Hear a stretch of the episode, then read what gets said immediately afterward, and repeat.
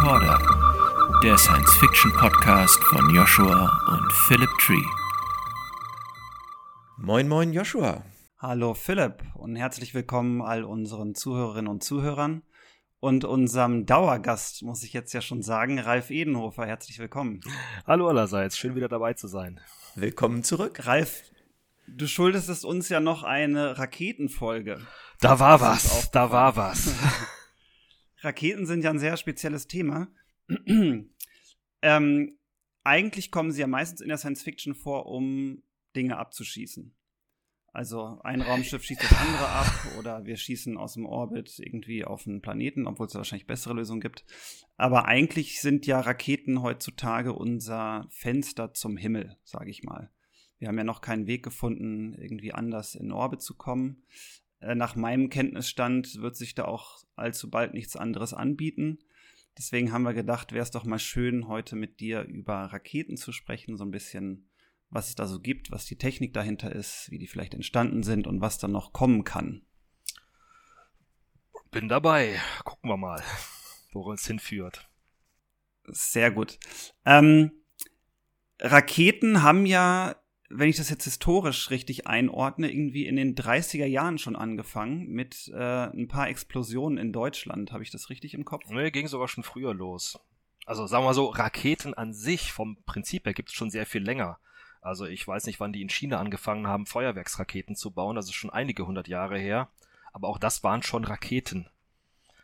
Ne? Ähm, Allerdings halt noch nichts, womit man das machen kann, was uns hier im Science-Fiction-Zusammenhang ähm, interessiert, nämlich in Weltraum fliegen. Dafür waren die Dinge noch ein bisschen schwach auf der Brust und hatten noch andere Probleme. Es waren halt so rein, ich weiß nicht, ob die mit, mit Schwarzpulver oder sowas dann als äh, Treibmittel hatten. Vermutlich irgendwas in der Richtung. Ging halt ein bisschen nach oben, hat Funken gesprüht und gut war. Also, aber das Prinzip war, das ist, ist immer noch dasselbe geblieben. Die Dinge sind bloß ein bisschen größer geworden. Okay, also wir zünden immer noch Dinge an und schießen damit äh, Sachen nach oben. So ungefähr, ja. Allerdings, äh, ja, der große Trick halt bei modernen Raketen, also dem, was wir unter Raketen verstehen, wenn man von Weltraumfahrt spricht, ähm, da hat man noch äh, den Trick, zumindest bei den meisten davon, also bei den Flüssigkeitsraketen, äh, dass man halt das Anzünden auch wieder ausmachen und danach wieder anzünden kann. Das ist halt der große Unterschied zu den klassischen, ja, Feuerwerksdingen. Die zünden man einem an anderen, brennen die halt ab und gut ist und dazwischen ist auch nichts mehr. Dasselbe Prinzip waren übrigens auch diese Feststoffbooster von dem Space Shuttle. Da was, ne? Bevor wir auch schon sozusagen zur heutigen Zeit kommen, du hast gerade gesagt, bei den Chinesen, das war schon das Prinzip der Rakete. Mhm. Vielleicht fangen wir damit nochmal an. Was ist denn okay, überhaupt das Prinzip von Raketen? Also, das Prinzip der Rakete. Ähm, für, den Physiker basiert das auf dem dritten Newtonschen Gesetz, Aktio gleich Reaktio, falls es euch irgendwie noch finster aus dem Physikunterricht erinnert. Ähm, soll heißen, wenn ich ähm, irgendwas wegwerfe, dann übt das auch eine Kraft auf mich aus, die mich nach hinten oder so, also in die andere Richtung dann wegschubst. Was im Physikunterricht gab es das klassische Be ähm, Experiment dazu. Hat so einen Rollwagen, einer stellt sich auf einen Rollwagen und schiebt einen anderen dann weg und wird dann auch selbst weggeschoben. Das ist schon eigentlich das, das ist eigentlich schon eine Rakete. Im allerengsten physikalischen, also allerweitesten physikalischen Sinne. Ähm, also das Raketenprinzip äh, funktioniert darauf, wenn ich halt, wie gesagt, was wegschmeiße, übt es auch eine Kraft auf den raus, der weg, weg, wegschmeißt. Also mal ein ganz klassisches Beispiel, auch was man auch äh, kennt für alle, die schon mal eine Waffe in der Hand gehabt haben, also Rückstoß von einer Waffe. Ne? Vorn kommt das Projektil raus, aber auf den Schützen gibt es auch eine Kraft, nämlich den, äh, den Rückstoß von der Waffe. Auch das ist ein Raketenantrieb eigentlich schon. Also ein, jede, jede äh, Schusswaffe ist, ist, ist ein Raketenantrieb im Prinzip. Kein besonders effizienter normalerweise. Wobei, da gibt es lustige Überlegungen, aber kann ich nachher noch was drüber erzählen. ist vielleicht noch. Ähm, aber vom Prinzip her funktioniert die. Der Trick, um daraus halt einen leistungsstarken Antrieb zu machen. Also wie gesagt, bei allem, was ich jetzt genannt habe, hier Waffe und so, das ist ja eher so ein Abfallprodukt, der Rückschluss, den man gerne so weit reduziert wie irgend möglich. Aber man kann es halt auch auf die Spitze treiben, das halt nutzen, um daraus dann das Grundprinzip zu machen. Und dafür muss man dann halt gucken, dass man das, was man wegschmeißt, möglichst schnell wegschmeißt und möglichst viel davon wegschmeißt und dann kann man das halt tatsächlich nutzen. Also eine Rakete vom Prinzip her ähm, ist einfach ein Gerät, das irgendwas bei sich hat, das rauswirft nach hinten und in die andere Richtung dann beschleunigt wird durch eben, ja, physikalisch steckt die Impulserhaltung dahinter. Und darauf basiert auch die ganze Mathematik, die dahinter steckt. Ja, ähm, es gibt sehr ein schöne Spielzeuge, ähm, Druckluftraketen. Ein ehemaliger Arbeitskollege von mir hatte so eine, haben auch mal ein bisschen rumgespielt. Das sind so ja, Plastikbehälter, beziehungsweise teilweise äh, sogar ähm, Plastikflaschen, also so PET-Flaschen mit irgendwelchen Aufsätzen und hinten dann noch ein paar ja, kleine Flügel dran, dass ein bisschen besser sicherer in der Luft hängt. Ähm, da wird dann halt ein bisschen Wasser reingefüllt und das Ganze mit Druckluft aufgepustet. Und wenn man das dann in ein Ventil öffnet, dann äh, presst die Druckluft das Wasser hinten raus und das Ding ähm, fliegt ein paar 10, 100 Meter weit durch die Gegend. Auch das ist schon vom Prinzip her eine, eine Rakete. Ne? Also alles, was irgendwas hinten rausschmeißt, um da, dadurch selber vorwärts getrieben zu werden, das ist eine Rakete. Ne? Also gibt's für vielerlei Zwecke, für ja, Feuerwerke, ähm, auch für Kriegszwecke wurden schon recht früh ähm, Raketen eingesetzt. Im amerikanischen Bürgerkrieg, weiß ich, wurden Raketen schon zu Kriegszwecken eingesetzt, um an die Feinde zu bombardieren, aber auch das waren halt einfache Feststoffraketen. Die Sache ist halt die, in der Raumfahrt hat man keine andere Möglichkeit als eine Rakete, um irgendwie vorwärts zu kommen. Ähm, weil, ja, in der Atmosphäre, wenn man sich auf der Erde bewegt und da irgendwie durch die Gegend fliegen will, ja, dann nimmt man einen Propeller, einen Düsentriebwerk oder sonst irgendwas. Das heißt, man nimmt das, was da ist, nämlich die Luft, beschleunigt und schmeißt die hinten raus. Bei einer ähm, im Weltraum hat man halt keine Luft, die man mitnehmen kann, äh, die man ein, einsammeln kann und hinten wieder rauswerfen, heiß oder sowas. Sondern man muss halt das, was man hinten rauswährt, von Anfang an mitnehmen. Und das ist halt der Treibstoff beziehungsweise die Treibmasse. Und deswegen äh, sind Raketen dann in der Raumfahrt sehr prominent, was da einfach keine Alternative zu gibt. Mhm. Das zum Kannst Grundprinzip ist das so halbwegs klar geworden, was jetzt eine Rakete ist und wie man das hinten rausschmeißt. Ob mit Muskelkraft, mit Druckluft oder einer, einer chemischen Reaktion, eine Antimaterie-Reaktion oder was auch immer, ist eigentlich egal. Es sind alles Raketen. Mhm. Ähm, kannst du uns denn mal so ein bisschen führen von den ersten Raketen im Sinne von, also die vergleichbar sind mit den modernen Raketen? ähm, bis zu, also über Space Shuttle vielleicht, die Saturn V bis heute? Ja, ganz kurzer Abriss. Ähm, also der, die mathematischen Grundlagen dafür hat ein Herr Tsiolkovsky gelegt. Und zwar war das äh, irgendwann so um 1900 rum. Konstantin Tsiolkovsky, ich glaube ein russischer Physiker. Und der hat das ähm, gemacht, äh, erstellt, was heute als die Tsiolkovskische Raketengrundgleichung bekannt ist. Das, das Ding, auf dem die Mathematik basiert. Also da hat er die Theorie geklärt. Soll heißen, da, damit konnte man dann berechnen, okay, wie viel muss ich jetzt an Masse äh, mitpacken, wie schnell muss ich das rausschmeißen, um ein bestimmtes Ziel halt, eine bestimmte Geschwindigkeit meiner Rakete da zu erreichen. Also das ist die, die, der hat die äh, theoretischen Grundlagen dafür gelegt. Von dem hattest und du uns schon erzählt in der ja, ja, äh, ersten Episode, als wir über Raumschlachten gesprochen haben. Ne? Vermutlich, ja. Ist halt, wie gesagt, die, die physikalische Basis des alles, was mit, mit modernen Raketen zu tun hat. Ähm, die, die ersten, die dann ernsthaft damit rumgespielt haben, also ähm, wie gesagt, nicht nur so Feuerwerksraketen durch die Gegend geschickt haben, sondern halt auch geguckt haben, dass man das halt äh, dosieren kann und wieder ein- und ausschalten, also mit den ersten Flüssigkeitsraketen gespielt haben. Das waren in Deutschland Hermann Obert und in den USA Robert Goddard. Das war beides in den 20er Jahren, haben die ihre ersten Raketen durch die Gegend geschickt, die auch noch, ja, nicht mehr ganz Spielzeuge waren, aber jetzt auch noch nichts, womit man irgendwie äh, in die Nähe des Orbits kommt. Ähm, Im weiteren Umfeld des Herrn Obert hat sich auch ein gewisser Werner von Braun allerdings gerne rumgetrieben, so äh, wurde gemunkelt. Und ja gut, der Name sollte weithin bekannt sein. Und das war dann der, der die erste wirklich ernsthafte Rakete gebaut hat. Das war halt die, die berühmt-berüchtigte V2. Also der ähm, Werner von Braun war sehr Raumfahrt begeistert, hat da schon früh hier fantasiert von Raumschiffen und allem möglichen Zeug, Reisen zum Mond oder sonst wohin. Und, aber er war halt auch ein bisschen opportunistisch, ähm, um es mal vorsichtig zu sagen, hat dann halt, ja, als sich die Möglichkeit ergeben hat, äh, das für die Na Waffentechnik der, von Nazi-Deutschland halt einzusetzen, hat er die Gelegenheit ergriffen, um die Technik voranzutreiben. Äh, also er, ein Spruch von ihm, ein angeblicher, der ihm zugesprochen wird, äh, den er später mal vor sich gegeben hat, war, ja, wir haben auf den Mond gezielt, aber London getroffen. Autsch. Oh, bitter. Ja, ne, also das erwartet, das Ziel war, sein Ziel war wirklich die Raumfahrt voranzutreiben, aber er hat halt, ja, um die Technik halt voranzutreiben, hat er sich halt da ähm, von den Nazis vor den Karren spannen lassen, ne, mit allen Folgen, die halt rausgekommen sind.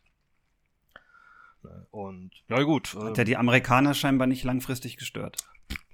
Die waren ebenfalls opportunistisch und ähm, haben wir das Potenzial dieser Technologie ziemlich schnell erkannt. Die Russen übrigens genauso.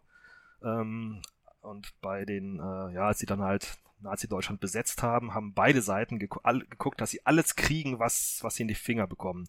Und, und mit nach Hause genommen von diesen Raketen, die der gebaut hat. Äh, die Amis waren, glaube ich, zuerst, da haben das meiste abgeschöpft.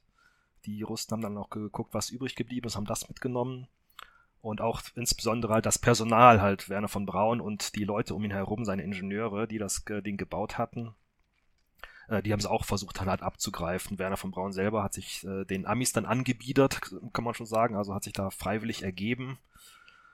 Ähm, aber ein paar Leute haben die Russen auch noch abgeworben, um halt, ja, von denen zu lernen, wie geht das, wie macht man das. Denn ähm, da ist irrsinnig viel Know-how geschaffen worden in der Zeit. Also jetzt mal die ähm, militärischen Zielsetzungen außer Acht gelassen. Vom Ingenieurstechnischen her war das, was Werner von Braun und seine Leute während des Zweiten Weltkriegs geleistet haben, absolut grandiose Pionierarbeit. Ne, weil viele Sachen existierten einfach noch nicht. Allein schon, was ich mal gelesen habe, die Pumpen, um äh, diese Mengen an Treibstoff dann halt in das Triebwerk reinzupumpen, die da benötigt waren, solche Pumpen gab es gar nicht. Auch die mussten erst entwickelt worden. Also man konnte da auf vieles noch nicht zurückgreifen oder die ganze Navigation von dem Ding. Alles noch mechanisch mit Kreiseln und so weiter. Ähm, all das musste erst entwickelt werden. Das gab's alles noch nicht. Und da hat Werner von Braun wirklich, ja, wirklich was geleistet. Ja. Und ja, gut, das wollten halt die anderen sich zunutze machen.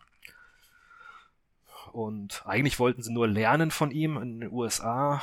Ähm, haben sich dann halt angeguckt, was da geht, haben dann auch versucht, das selber auf die Beine zu bringen. Aber sind dann, da gab es dann auch, ja, bei den Amis Kompetenzenprobleme zwischen, äh, ich glaube, der Army und der Navy, die halt beide ihre Raketen haben wollten und so weiter und da auch nicht wirklich mit miteinander zusammengearbeitet haben. Und da gab es halt viele, viele Fehlschläge. Aber als die Russen dann immer besser geworden sind, ich glaube, das war sogar, mit, als die den Sputnik dann hochgekriegt haben, äh, da haben die Amis gesagt, ui, jetzt müssen wir was machen, haben dann den Werner aus der Versenkung geholt. Der war da irgendwo schon mehr oder weniger abgeschoben und haben gesagt und haben ihm dann das Kommando gegeben und innerhalb von kurzer Zeit hat der dann gekontert und dann auch selbst was auf die Beine gestellt. Und na gut, der Rest ist Geschichte, wie man so schön sagt, und hat dann letztendlich in der schon erwähnten ähm, Saturn V gemündet. Das ist, glaube ich, immer noch die stärkste Rakete, die jemals gebaut worden ist und zum Einsatz gekommen ist. Da würde mich mal was interessieren. Ich habe mhm. gelesen, dass, ich glaube, das war von dem Wiseman, von dem Astronauten, der jetzt auch für SpaceX mal gearbeitet hatte, dass die Saturn V im Prinzip entstanden ist, ähm, durch den Druck, das schnell hinzukriegen. Und man heute die so gar nicht mehr bauen könnte, weil extrem viel Kompromisse gemacht wurden von den Ingenieuren. Also, der meint, die wurde so ein bisschen mit äh, Kaugummi und Spucke zusammengeklebt und das passt schon und ähm, hat dann auch funktioniert. Also, dass die Sicherheitsmargen einfach deutlich geringer waren ähm, als heute. Stimmt das oder ist es eher ein Mythos? Ähm, weiß ich nicht im Detail, muss ich zugeben, aber ich kann es mir gut vorstellen. Es war halt ein wahnsinniger politischer Druck. Ähm, um halt da irgendwie den, ja, es heißt heute immer so schön, die Amis haben den, äh, äh Welt, äh, den Wettlauf ins Weltall gewonnen. Ähm, das kann man in Frage stellen. Also die Russen haben den ersten Satelliten in Orbit geschossen, die Russen hatten das erste Lebewesen im Orbit, die Russen hatten den ersten Menschen im Orbit, äh, die Russen hatten, haben den ersten Weltraumspaziergang gemacht, ich weiß nicht, was sonst noch alles. Ähm, und das Einzige, was die Amis zuerst geschafft haben, war halt jeden Menschen auf den Mond zu bringen. Wo übrigens auch die Russen schon viel früher Roboter hingebracht haben und alles Mögliche. Also dieser Sieg ähm, kann man darüber streiten, wie groß der war. Aber wie gesagt, es war ein riesen politischer Druck, weil die Russen halt, was die Raketentechnologie betraf, ähm, sehr viel fortgeschritten, aber überhaupt Weltraumtechnologie. Die hatten halt auch einen äh, genialen Konstrukteur da, der halt, ähm, oh, wie hieß der nochmal? Ich wollte mir, ah, fällt mir jetzt gerade nicht ein. Äh, der hat halt wirklich das geschafft, was die Amis eigentlich äh, vorgehabt haben, nämlich halt sich von den deutschen äh, V2-Ingenieuren halt das Wissen abzugreifen und dann selbst umzusetzen. Und das haben die Russen halt ganz gut hingekriegt und das in einem Maße, das halt, ja, dazu geführt hat, dass sie sehr lange in Führung waren. Und das heißt, dementsprechend groß war halt der Druck bei den Amis und äh, da auch was auf die Beine zu bringen. Und insofern kann ich mir gut vorstellen, dass da halt einiges in, an Kompromissen eingegangen worden ist. Ich meine, wenn man sich heute anguckt, was für Technik, die da äh, die Leute letztendlich auf den Mond geschossen haben, äh, im Vergleich zu dem, was heute technologisch möglich wäre, das ist schon gewagt. Also allein die Computerleistung, die da war, dass äh, die diese Geräte hatten, das ist schon echt krass. Und die Amis haben ja auch, ja, beim, auf dem Weg dahin, hier beim Gemini-Projekt, ähm, und äh, vorher schon beim, beim Mercury, ja, das war alles recht handbacken teilweise. Und äh, da mussten dann auch die Astronauten halt, wie gesagt, viel von Hand steuern, also auch viel schief gegangen. Äh, Neil Armstrong selbst hat angeblich mal ist mal äh, in eine ganz gefährliche Situation gekommen. Ich glaube, in der Gemini-Kapsel oder sowas war das, wo er dann ins Trudeln gekommen ist und nur weil der Kerl halt wirklich Nerven aus Drahtseilen hatte, weswegen halt auch für das Programm ausgewählt worden ist, hat das irgendwie geschafft, das noch in den Griff zu kriegen und zu überleben. Also da ist viel experimentiert worden. Und nur mit viel Glück haben sie dann auch mit vergleichsweise wenigen Opfern das Programm dann hochge äh, hochgekriegt. Also insofern, ja, kann ich mir vorstellen, dass da viel gespart wurde. Bei der Saturn V finde ich ja auch spannend. Es ist ja, ich glaube, immer noch die größte, leistungsfähigste Rakete, die jemals gebaut wurde. Und das in, äh, vor 60 Jahren. Ähm, heute versucht ja die NASA mit diesem SLS nochmal so eine große Rakete zu bauen und das wird jedes Mal verschoben. Die haben immer wieder Probleme und sagen, es ist total schwer, das hinzukriegen. Was denkst du, wie kann das sein, dass man vor 60 Jahren das geschafft hat und heute wirklich Probleme hat? Also ich äh, aufgrund dieses politischen Drucks war damals halt das Budget, was die NASA zur Verfügung hatte, bestialisch. Also die haben es einfach von allen Seiten in den Arsch geblasen gekriegt, muss man salopp auszudrücken. Ich weiß nicht, wie das budgetmäßig heute aussieht. Das Problem ist auch, dass ein ganzen Hau, was ich mir vorstellen kann, also ich stecke da jetzt nicht tief drin, ich äh, hatte noch keinen direkten Kontakt zur NASA oder sowas, ich kriege das auch nur am Rande mit. Ähm, ich habe mal einen, einen, Vortrag von ähm, Puttkammer gehört, das war da mein, mein engster Kon Kontakt zur NASA, das war auch so ein ehemaliger Werner von Braun ähm, Kollege.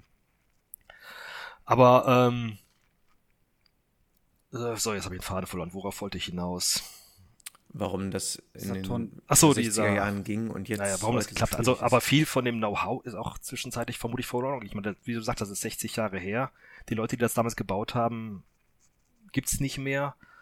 Ähm, ich weiß nicht, da und da ist das ist ein großes Problem auch und gerade nachdem halt dann nach der Mondlandung halt vieles dann eingestellt wurde und halt wieder nur noch kleinere Sachen gebaut worden sind, das Space Shuttle und so weiter, was auch seine ganz eigenen Probleme hatten, ich glaube, dass halt viele Leute abgewandert sind, was anderes gemacht haben, ähm, weil halt das Budget dann irgendwann eingestellt worden ist, als die Amis beschlossen haben, ja, wir haben jetzt gewonnen und ähm, dann viele Leute nicht mehr bezahlt werden konnten. Ja, und ein anderer Punkt, ich glaube, den hat Brandon Q. Morris mal, ich glaube auch hier im Tricorder mal genannt, dass halt heute die ähm, Sicherheitsanforderungen ganz, ganz andere sind, was halt auch konform geht mit dem, was du gerade schon gesagt hast. Damals war man halt unter Druck und hat da, ist da Kompromisse eingegangen. Das macht man heute halt nicht mehr. Ähm, in, oder zumindest nicht mehr in dem Maße. Und Brandon Q. Morris hat ja, glaube ich, auch gesagt, also die Raumfahrt könnte schon viel weiter sein, wenn man da ein bisschen vielleicht risikobereiter wäre. Wär. Ne? Ja, ja, genau. Oder halt nicht äh, alles immer 25 Mal nochmal umdreht und so weiter. Ob das jetzt gut oder schlecht ist, keine Ahnung, aber das sind so Gründe, wo ich mir vorstellen kann, ja, die führen halt dazu, dass man da ähm, nicht mehr so ja, doch doch einiges an Know-how verloren hat und jetzt wieder darum kämpfen muss, sowas, sowas auf die Beine zu stellen. Da hat sich ja auch, glaube ich, der gesamte gesellschaftliche Blick äh, total geändert, wenn mir da ein kleines Abschweifen erlaubt ist. Denn wenn man sich mal anguckt, wie in den 60er Jahren auch ähm, mit Science-Fiction und Science-Fiction-Ideen umgegangen war. Das war ja also ein Fortschrittsglaube und Begeisterung, die es da zu der Zeit gab, wenn man sich diese alten Poster und Zeitschriften anschaut, wie begeistert die Menschen waren, die alle dachten, im Jahr 2000 haben wir alle fliegende Autos und ähm, alles ist irgendwie eitel Sonnenschein, weil wir mit technischer Innovation jedes Problem gelöst haben. Und heutzutage ist dem Ganzen ja, also ich will gar nicht sagen so viel Ernüchterung, sondern ein super kritischer Blick entgegengesetzt. Ne? Also heute muss Raumfahrt sich ja alle Nase lang rechtfertigen, warum es überhaupt Geld ausgibt für Dinge, die nicht auf unserem Planeten sind und Raketen schlecht für die Umwelt sind, etc. pp. Ähm, genau, und dann kommt halt noch dazu, dass wir aus so einer Haltung heraus auch viel weniger anerkennen, was für Pionierleistungen das sind und dass Pionierleistungen auch immer ein Risiko mit sich bringen. Ne? Ich glaube, das wird eine Frage sein, die super spannend wird, wenn wir die ersten Menschen dann zum Mars schicken, die vielleicht nicht zurückkommen. So, aber kurzer Ausflug meinerseits Ende. Ja, aber vollkommen gerechtfertigt. Das ist sicherlich auch, so ein so. Punkt, der das Ganze verzögert, mhm. weil wir Sicherheitsebenen einbauen müssen und mittlerweile auch für alles Normen haben und äh, Verfahrensanweisungen, die es sicherlich so zur Zeit des Saturn V-Projektes noch gar nicht gab. Da war man eher bereit, Neuland zu betreten. Ne? Ja, ja.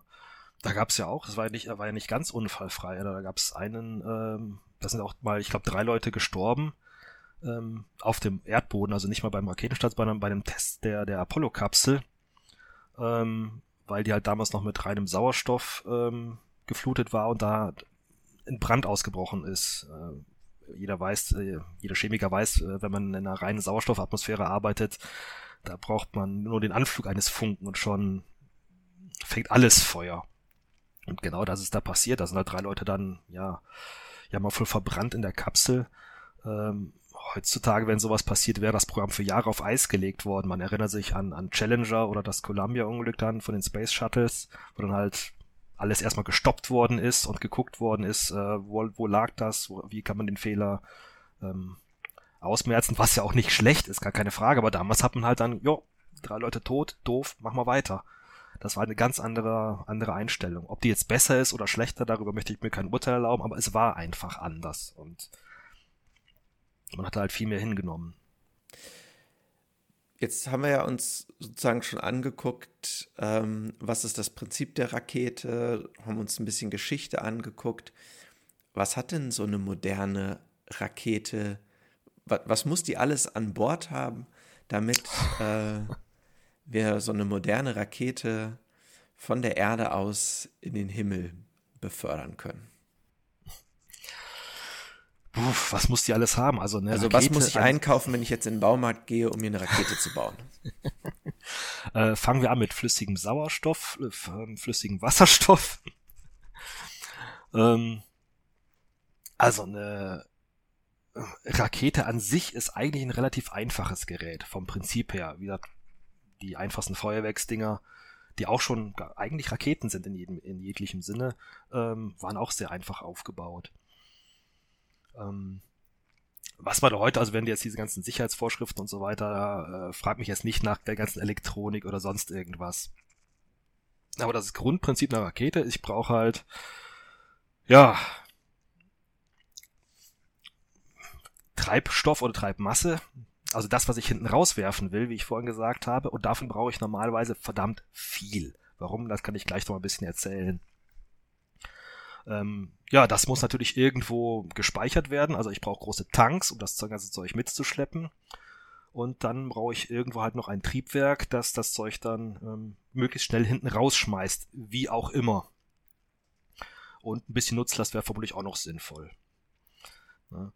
Ähm, aber das sind eigentlich schon die, Grund, äh, die Grundbausteine, die ich brauche. Halt äh, Trieb, Triebwerk, Tanks, das, was in den Tanks drin ist und halt eine wie auch immer geartete Nutzlast. Sei es jetzt irgendwie ein, ein Sputnik, äh, eine Apollo-Kapsel oder ein Satellit oder irgendwas ganz anderes. Das ist eigentlich relativ austauschbar.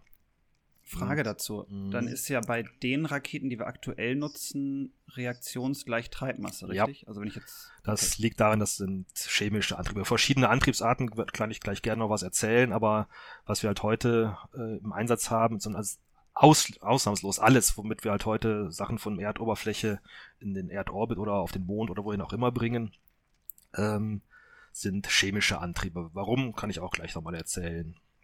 Auch wenn, es bereits Alternativen dazu gibt. Ne? Das heißt, wir haben jetzt wir haben jetzt zum Beispiel, weil du sagtest, äh, flüssigen Sauerstoff, flüssiges Wasserstoff, das haben wir wahrscheinlich in zwei verschiedenen Kammern. Genau. Dann wird das vorgewärmt in eine Brennkammer und dann hinten rausgestoßen. Verbrannt und richtig? genau, dabei wird's halt, beim Verbrennen wird's halt sehr schnell. Und dann sorgt man dafür über geeignete Düsen, halt Lavaldüsen hinten dran sind, dass das halt so richtig schnell wird und dann halt hinten rausgeschmissen wird. Ne? Aber letztendlich läuft es nur darauf hinaus, dieses, ja, diesen Sauerstoff und Wasserstoff halt die Treibstoff ist in dem Fall wieder gleich Treibmasse. Also das Zeug reagiert und das, was da bei der Reaktion rauskommt, das wird halt hinten rausgeschmissen und das halt sehr schnell mit mehreren Kilometern pro Sekunde. Aber das ist das äh, wieder da, da kommt wieder zurück auf das Raketenprinzip. Es geht nur darum, irgendwas hinten rauszuwerfen. Und das möglichst schnell. Und das möglichst schnell wird halt durch die Verbrennung erreicht. Und da ist halt die Wasserstoff-Sauerstoff-Verbrennung äh, sehr, sehr effizient und erreicht eine sehr hohe ähm, Geschwindigkeit der Reaktionsprodukte halt nach hinten raus. Und deswegen wird das gegangen. Wird ist nicht das einzige, was genutzt wird. Es gibt haufenweise andere Raketentreibstoffe, die zum Beispiel leichter zu handeln sind. Ich glaube, die erste Stufe der Saturn V hatte auch keinen Sauerstoff, Wasserstoff, sondern irgendein anderes Zeug, was da reagierte. Äh, aus welchen Gründen auch immer. Wie gesagt, so tief stecke ich da auch nicht drin. Also, aber Wasserstoff, Sauerstoff ist das Optimum an chemischen Antrieb, was derzeit im Einsatz ist. Ähm, es ist ja jetzt auch noch Methan im Gespräch, bei SpaceX zum Beispiel, weil sie sagen, wenn wir zum Mars fliegen, dann benutzen wir am besten Methan, weil wir das da ziemlich äh, einfach aufsammeln können. Ähm, was ist denn dazu der Unterschied? Ist es einfach weniger effizient? Gehe ich mal von aus. Ich habe bis die, die Chemie dahinter nicht vollkommen im Kopf, bin, bin Physiker, kein Chemiker. ähm, aber ja, bei, bei Methan, da ist auch noch ein Kohlenstoff dabei. Das heißt, da entsteht dann, wenn ich den verbrenne, CO2. Das ist schwerer als ähm, H2O, also das Verbrennungsprodukt von Wasserstoff und Sauerstoff, also Wasser. Insofern wird es vermutlich nicht ganz so schnell sein und wenn es hinten rausspringt, äh, rausgeschmissen wird und die Geschwindigkeit, mit der es hinten rausschmissen wird, ganz entscheidend ähm, für die Effizienz der Rakete.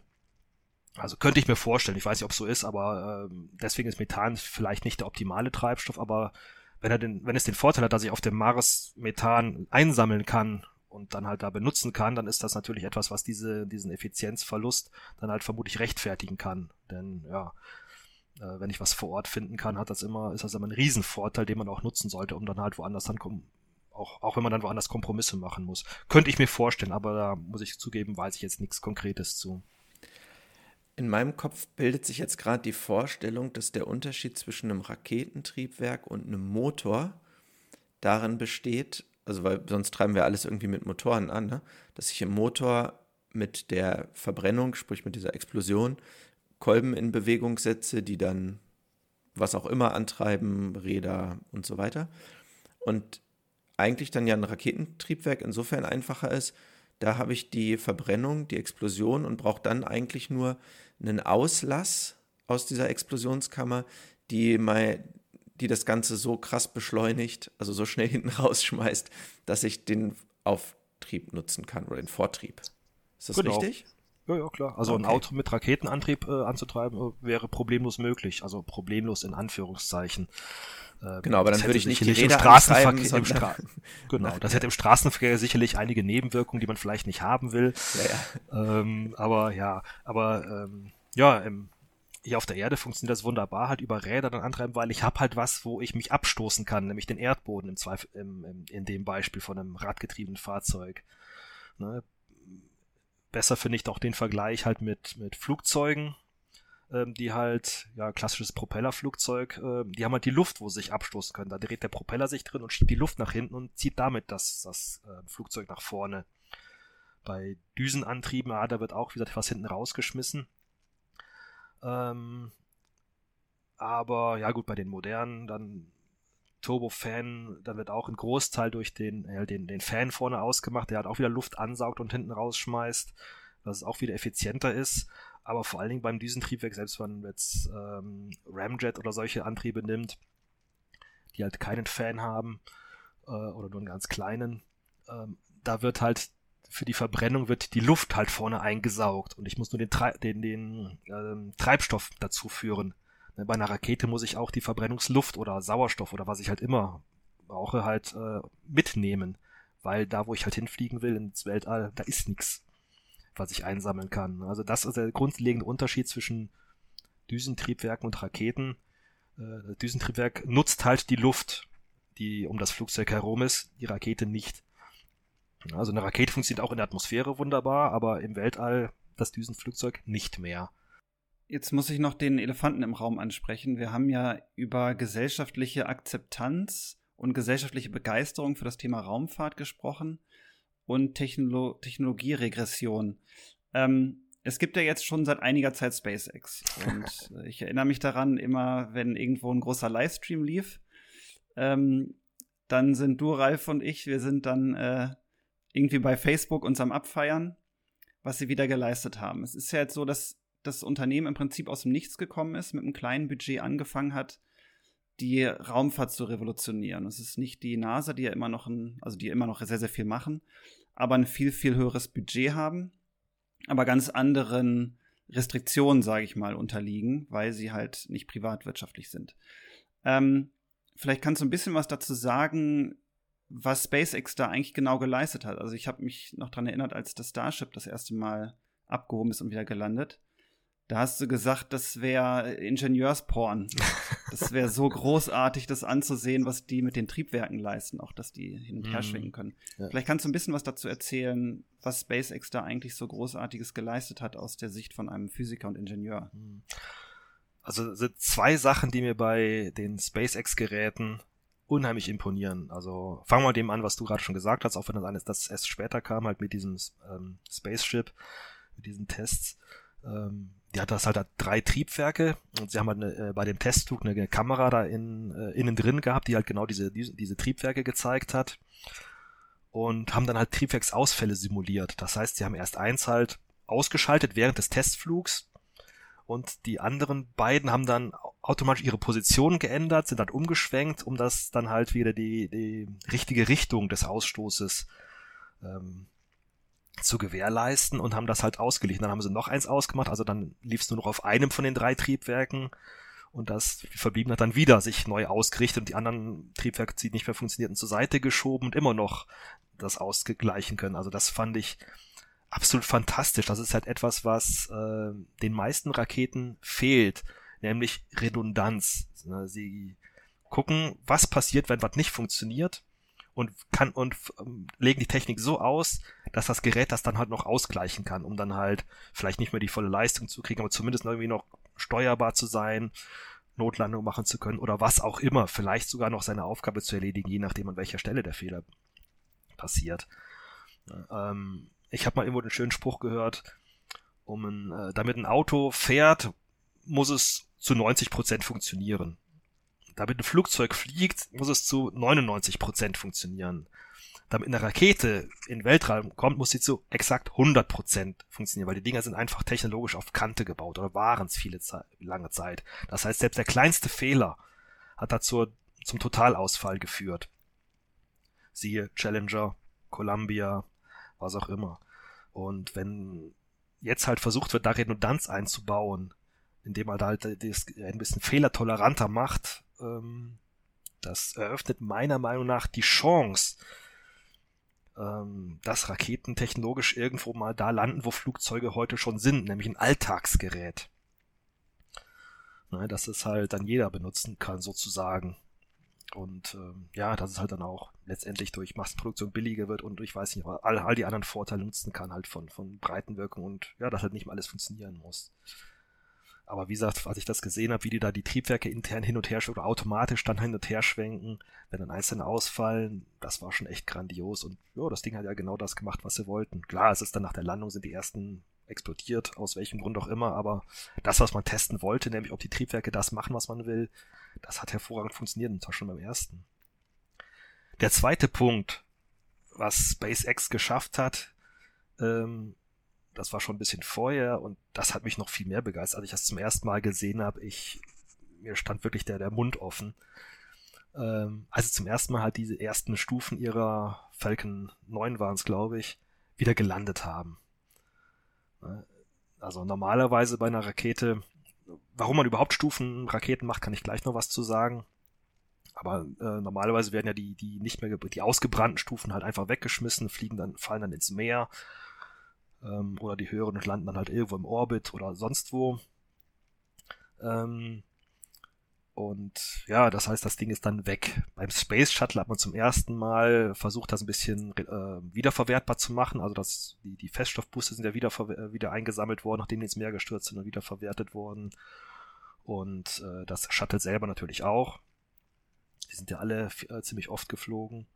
Und ähm, ja, SpaceX hat, hat es halt geschafft, das für halt eine ganz klassische Rakete ähm, auch fertig zu bringen, aber auf eine Weise, die absolut grandios ist. Also das Space Shuttle, die wird die, die, das Space Shuttle ist halt wieder gelandet wie ein Flugzeug, so, also wie ein Segelflugzeug so ungefähr.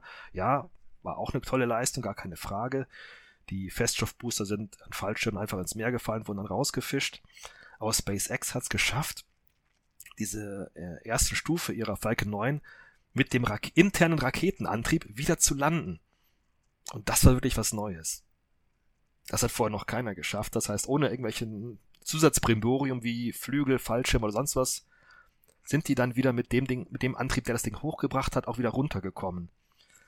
Und das mit dermaßen einer Punktgenauigkeit, das ist absolut irre. Also, das ist, ich muss zugeben, als ich das gesehen, äh, ich hätte nicht gedacht, dass ich in meinem Leben sowas noch sehe und das noch in einem, und das ist dann noch zu einem relativ frühen Zeitpunkt, also bevor ich 50 Jahre alt bin äh, ich sowas noch sehen darf, das war für mich echt ein Aha-Erlebnis sondergleichen. Also ja, auf dieser schaffen also die klassischeren Raketen ähm, sind halt immer derzeit so die, ja, günstigste und effizienteste Methode, Satelliten oder was auch immer da nach oben zu bringen. Das Space Shuttle war ähm, finanziell eine Katastrophe und ökonomisch in jeglicher Hinsicht. Und wenn sie es hier, wenn SpaceX hat es halt geschafft, diese sehr solide Technologie und halt wirklich die, die effizienteste derzeit halt noch besser zu machen, indem sie halt es da schaffen, die Wiederverwertbarkeit der einzelnen Komponenten sicherzustellen und zu gewährleisten. Und das ist einfach grandios. Das, da habe ich mich gefragt, also bei Raketen geht ja alles ums Thema Gewicht. Ne? Je mehr Gewicht ich ähm, vom Boden weg Richtung äh, Weltall bewegen möchte, mhm umso mehr Leistung müssen meine Triebwerke aufbringen, umso mehr, ähm, mehr Masse, also Treibmasse brauche ich, ne, Antriebsstoff. Ähm, und da habe ich mich gefragt, jetzt bei SpaceX, also ich teile die Begeisterung für dieses Wiederverwenden absolut. Ich weiß noch, als ich das erste Mal das live gesehen habe, dachte ich so, oh mein Gott, was für ein, was für ein Wahnsinn, wie dieses auf so einem Feuerstrahl quasi tanzend zum Boden geht. Aber ja. dieser Feuerstrahl hat mich dann nämlich überlegen lassen, okay, dafür brauche ich ja auch wieder Treibstoff. Mhm. Das ist ja Zusatzmasse. Also dieses, das Zurückbringen ja. erhöht ja die Gesamtstartmasse. Ja, die Frage habe ich mir auch schon gestellt, aber ich kenne äh, die Details nicht, aber sagen wir so, es scheint sich zu lohnen es scheint zu funktionieren. Das ist ein Abwägen. Natürlich hat man dadurch den Nachteil, muss halt erstmal mehr raufbringen, weil das, was das Ding nachher wieder runterbringt, wie du schon gesagt hast, muss ich auch erstmal rauf, raufschleppen halt. Ähm, aber es scheint zu funktionieren. Also der, der, ähm, der Benefit durch das äh, Landen oder Wiederverwerten der ersten Stufe scheint größer zu sein als der Zusatzaufwand, den ich äh, betreiben muss, äh, damit das gelingen kann. Also das ist, äh, so habe ich es mir erklärt, auch wenn ich die Details, weder die ingenieurstechnischen noch die ökonomischen Details kenne. Ah, okay, weil das wäre nämlich meine Frage gewesen, ob die vielleicht einfach ihre Effizienz der Verbrennung so stark erhöht haben, dass das, ähm, ja, dass es sich dann sozusagen unterm Strich gerechnet hat. Da kann ich nichts zu sagen, muss ich zugeben. Also, ob an der Effizienz der Verbrennung da wirklich viel zu machen ist, uff, keine Ahnung. Also ich kann jetzt, äh, ich habe keinen Vergleich zwischen dem, dem, zwischen der Effizienz des Saturn 5 Triebwerkes äh, und dem von der Falcon 9. Da kann ich nichts zu sagen. Ähm, ja, was zuallererst äh, da immer einfließt, ist halt die Wahl des äh, Treibstoffs, was die Effizienz bestimmt. Wie gesagt, da ist ähm, reiner Wasserstoff sicherlich ähm, besser als Methan. Ähm, aber wie gesagt, sie scheinen es hingekriegt zu haben, dass sich das rentiert. Ja. War auch nur so eine, also ja, ja, dass sie sind absolut berechtigt. Rentiert, absolut berechtigt. Die Frage ist mir gesehen. auch sofort gekommen, dass ich das gesehen aber habe, gar keine Frage. Fand aber, ich irgendwie eine spannende ja. Überlegung. Du wolltest ja aber eh auch noch was zu Stufen sagen, ne? Ja. ähm, seid ihr bereit für ein ganz kleines bisschen Mathematik und Physik? Wenn, solange, du nicht erwart, solange du nicht erwartest, dass wir alles davon verstehen und wir jede Menge dummer Fragen dazu stellen dürfen, dann ja. Ich versuche es einfach zu halten. Ähm, die Grundlage von Raketen ist ja die bereits erwähnte Tsiolkovskische Raketengrundgleichung. Jetzt kommt eine ganz kurze Ausflug in die Mathematik, aber wird harmlos. Ähm, die Grundgleichung, die dient dazu zu, äh, zu berechnen, wie schnell mein Raumschiff werden kann oder meine Rakete. Ja, das ist das sogenannte Delta V, was damit ausgerechnet wird. Was das bedeutet, sage ich gleich noch, aber im Fall einer Rakete, die einfach nur was im Orbit schickt, ist das halt die Endgeschwindigkeit, die halt die Rakete dann erreicht. Ähm, und dieses Delta V ist proportional zu dem Geschwindigkeit, mit der ich halt das, äh, die meine Treibmasse hinten rausschmeiße. Ne, also das, äh, das Produkt der ähm, chemischen Reaktion, die halt bei klassischen chemischen äh, Triebwerken hinten rauskommt, das muss halt möglichst schnell sein, damit das, damit die Rakete möglichst schnell werden kann. Ähm, und der ja, Proportionalitätsfaktor zwischen den beiden, der ist das sogenannte Massenverhältnis. Das ist das, äh, beziehungsweise der Logarithmus des Massenverhältnisses. Aber mathematisch als der Logarithmus wird es nicht mehr versprochen. Mhm. Ähm, und dieses Massenverhältnis ist das Verhältnis von der ähm, vollgetankten Rakete zur leeren Rakete, also zur reinen, zum, zum Gewicht dessen, was ich da hochbringen will, ähm, ohne den Treibstoff. Und dieser Logarithmus, der ist ziemlich fies, äh, rein mathematisch betrachtet, ähm, weil äh, wenn ich viel in den Logarithmus hinten rein, äh, reinstecke, kommt vergleichsweise wenig wieder raus. Das heißt, wenn ich da das, äh, was ich da, da, wenn ich y gleich Logarithmus x habe, wenn ich das x sehr stark erhöhe, wächst das y nur sehr langsam. Das ist das Problem. Was dahinter steckt, physikalisch gesehen, ist folgendes. Du hast es ja auch schon mal gerade, ja, am Rande so schon mal angeklungen. Ähm, um irgendwas nach vorne zu, äh, die Rakete in, zu beschleunigen, also da Geschwindigkeit reinzukriegen, muss ich irgendwas hinten rausschmeißen und das halt kontinuierlich und, und viel davon. Ähm, wenn ich jetzt ähm, viel davon mitnehme, hat das ja auch wieder Gewicht, was auch wieder irgendwie erstmal dahin gebracht werden muss. Ja, soll heißen, wenn ich, also sagen wir so, ich habe eine Rakete, die soll eine, eine Minute lang brennen, ähm, kriegt dann halt eine Geschwindigkeit. Jetzt will ich aber, okay, guck, dass sie zwei Minuten brennt. Okay, dann muss ich den Treibstoff für die zweite Minute auch noch mitnehmen. Aber in der ersten Minute wird dann schon mehr Treibstoff verbraucht, um halt den Treibstoff für die zweite Minute überhaupt dahin zu bringen, wo ich ihn brauche. Ja. Ne? Und wenn ich dann noch eine dritte Minute dranhänge, geht das Ganze nochmal, noch eine Re äh, Rekursion und so weiter und so fort. Ist ungefähr klar, worauf ich hinaus will, ja. oder ist es gerade mhm. ne? Soll heißen, äh, wenn ich den, den Treibstoff, die Treibstoffmenge verdoppele, oder die Treibmassemenge, um es genau zu sagen, äh, heißt das nicht, dass die Rakete nachher doppelt so schnell wird, sondern halt nur ein Bruchteil von doppelt so schnell. Um das Ding halt dann wirklich schnell zu kriegen, muss ich halt verdammt viel Treibmasse mitnehmen. Bei der Saturn V ähm, war dieses, dieses Massenverhältnis, also vollgetankt zu leer, ich glaube bei etwa 20. Soll heißen, 95% von der Startmasse der Saturn V waren Treibstoff.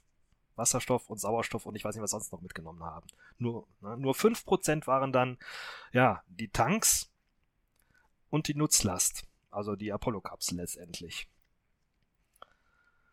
Und ähm, ja, das heißt, war man das ist das, das, das Fiese an dieser Raketengleichung.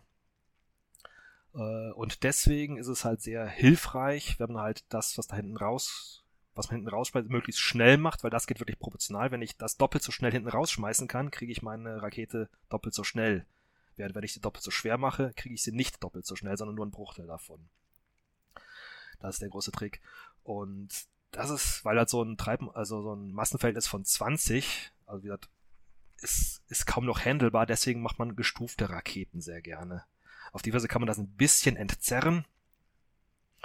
Ähm, soll heißen, man nimmt halt für diese, um nochmal zu dem gerade zurückkommen, diese erste Minute oder die zweite, es sind halt mehrere Minuten, aber vom Prinzip her, ähm, damit ich dann, wenn die, der Treibstoff für die erste Minute Brenndauer halt ausgebrannt ist, nicht auch noch den Tank dafür mitschleppen muss, schmeiß ich den dann einfach weg. Und das Triebwerk gleich mit. Und das ist das Prinzip dieser gestuften Raketen. Das heißt, ich versuche dann auf die Weise halt die äh, Masse der Rakete, die in der zweiten oder in der dritten oder wie viel auch immer Minute dann halt noch irgendwie weitergebracht werden will, so weit zu reduzieren wie möglich. Und das heißt halt wieder die leeren Tanks und die nicht mehr gebrauchten Triebwerke raus wegschmeißen und dann halt nur noch mit dem, mit dem kleinen Teil weit, weiterfliegen. Das ist das Prinzip der gestuften Raketen. Auf die Weise kriegt man diese sehr hohen Massenverhältnisse halbwegs gehandelt, technisch. Und äh, ja, die Saturn V war ja dreistufig. Das heißt, die haben erstmal was, äh, die erste Stufe dann rausgeschmissen, als die ausgebrannt war, dann die zweite und so weiter und so fort. Und die waren halt wirklich Müll. Und SpaceX schafft es halt dann zumindest diese abgeworfenen Tanks von der ersten Stufe wieder zu verwenden ähm, gut, der, die Treibmasse ist trotzdem weg. Aber das ist das Prinzip, was hinter gestuften Raketen steht. Ja, das hängt aber, das hängt alles letztendlich an dieser blöden Raketengleichung oder halt der dahinter liegenden Physik. Die Raketengleichung gilt ja immer, egal ob ich jetzt was ins Weltall schicken will oder ob ich mein Raketenauto damit vorantreiben will. Ja. Das ist ja immer gleich. Ne? Trotzdem, wenn wir jetzt über Raketen reden, wir wollen ja immer ins Weltall.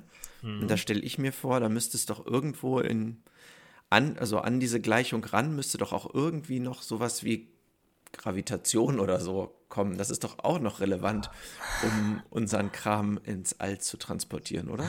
Oh, ja, der wird eigentlich von der Raketengleichung nicht berücksichtigt tatsächlich. Ähm, aber das ist auch ein wichtiger Faktor, nämlich das bringt mich zu dem, wenn wir dann irgendwann mal in Richtung Science Fiction gehen wollen oder sowas halt, dann einfach ein bisschen wollen zu überlegen, was geht, aber auch schon mit bestehender Technik. Ähm, die Raketengleichung sagt mir nur, wie schnell mein, meine Rakete am Ende werden kann. Ähm, sie sagt nichts darüber aus, wie schnell sie so schnell wird. Also über die, sie sagt, äh, macht nur eine Aussage über die Endgeschwindigkeit, aber nicht über den Weg dahin, soll heißen die Beschleunigung. Mhm. Ne? Deswegen ist sie vollkommen unabhängig vom Schub, den mein Triebwerk leistet und so weiter. Das ist halt gesagt, äh, nur ein Aspekt der ganzen Sache. Der Schub ist allerdings ganz entscheidend. Insbesondere, wenn ich halt von der Erdoberfläche starte will. Ne? Also so der Schub, der halt ja dann in Verbindung mit der äh, Masse der Rakete letztendlich die Beschleunigung, mit der das Ding halt seine Geschwindigkeit erlangt. Äh, deswegen rede ich jetzt weiter von Beschleunigung. Das kommt aber auf sehr, letztlich auf selbe hinaus. Und im Weltall, wenn ich irgendwo ein Objekt habe, das im Weltall so vor sich hinschwebt, okay, da kann ich ganz gemächlich das Ding beschleunigen. Ähm, auf der Erdoberfläche geht das nicht, weil ich muss erstmal eben dieses eine G, was auf der Erdoberfläche ähm, ist, überwinden. Und dafür brauche ich halt einen gewissen Mindestschub, der halt dafür sorgt, dass das mit mehr als einem G nach oben geht. Mhm. Ja. Und die einzigen Antriebe, die, das der, die derzeit bekannt sind, die das leisten können, die halt so viel Schub bringen können, sind halt chemische Antriebe. Obwohl es viel, viel effizientere und bessere Alternativen dazu gibt. Aber um was von der Erde wegzukriegen, gibt es derzeit nur die chemischen.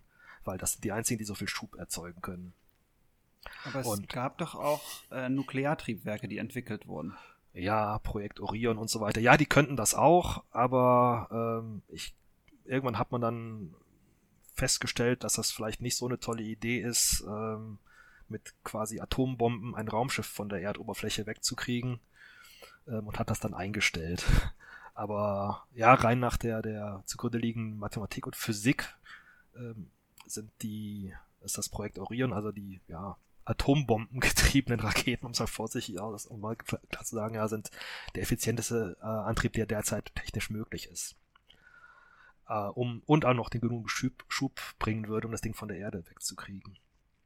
Das heißt, wenn es keine umwelttechnischen Bedenken gäbe, dann wäre das die beste Dann wäre das die beste Möglichkeit von dem, was derzeit technisch machbar ist. Mhm. Es gibt noch effizientere Triebwerke, ähm, das Ionentriebwerk nämlich. Oder überhaupt elektro elektrische Antriebe.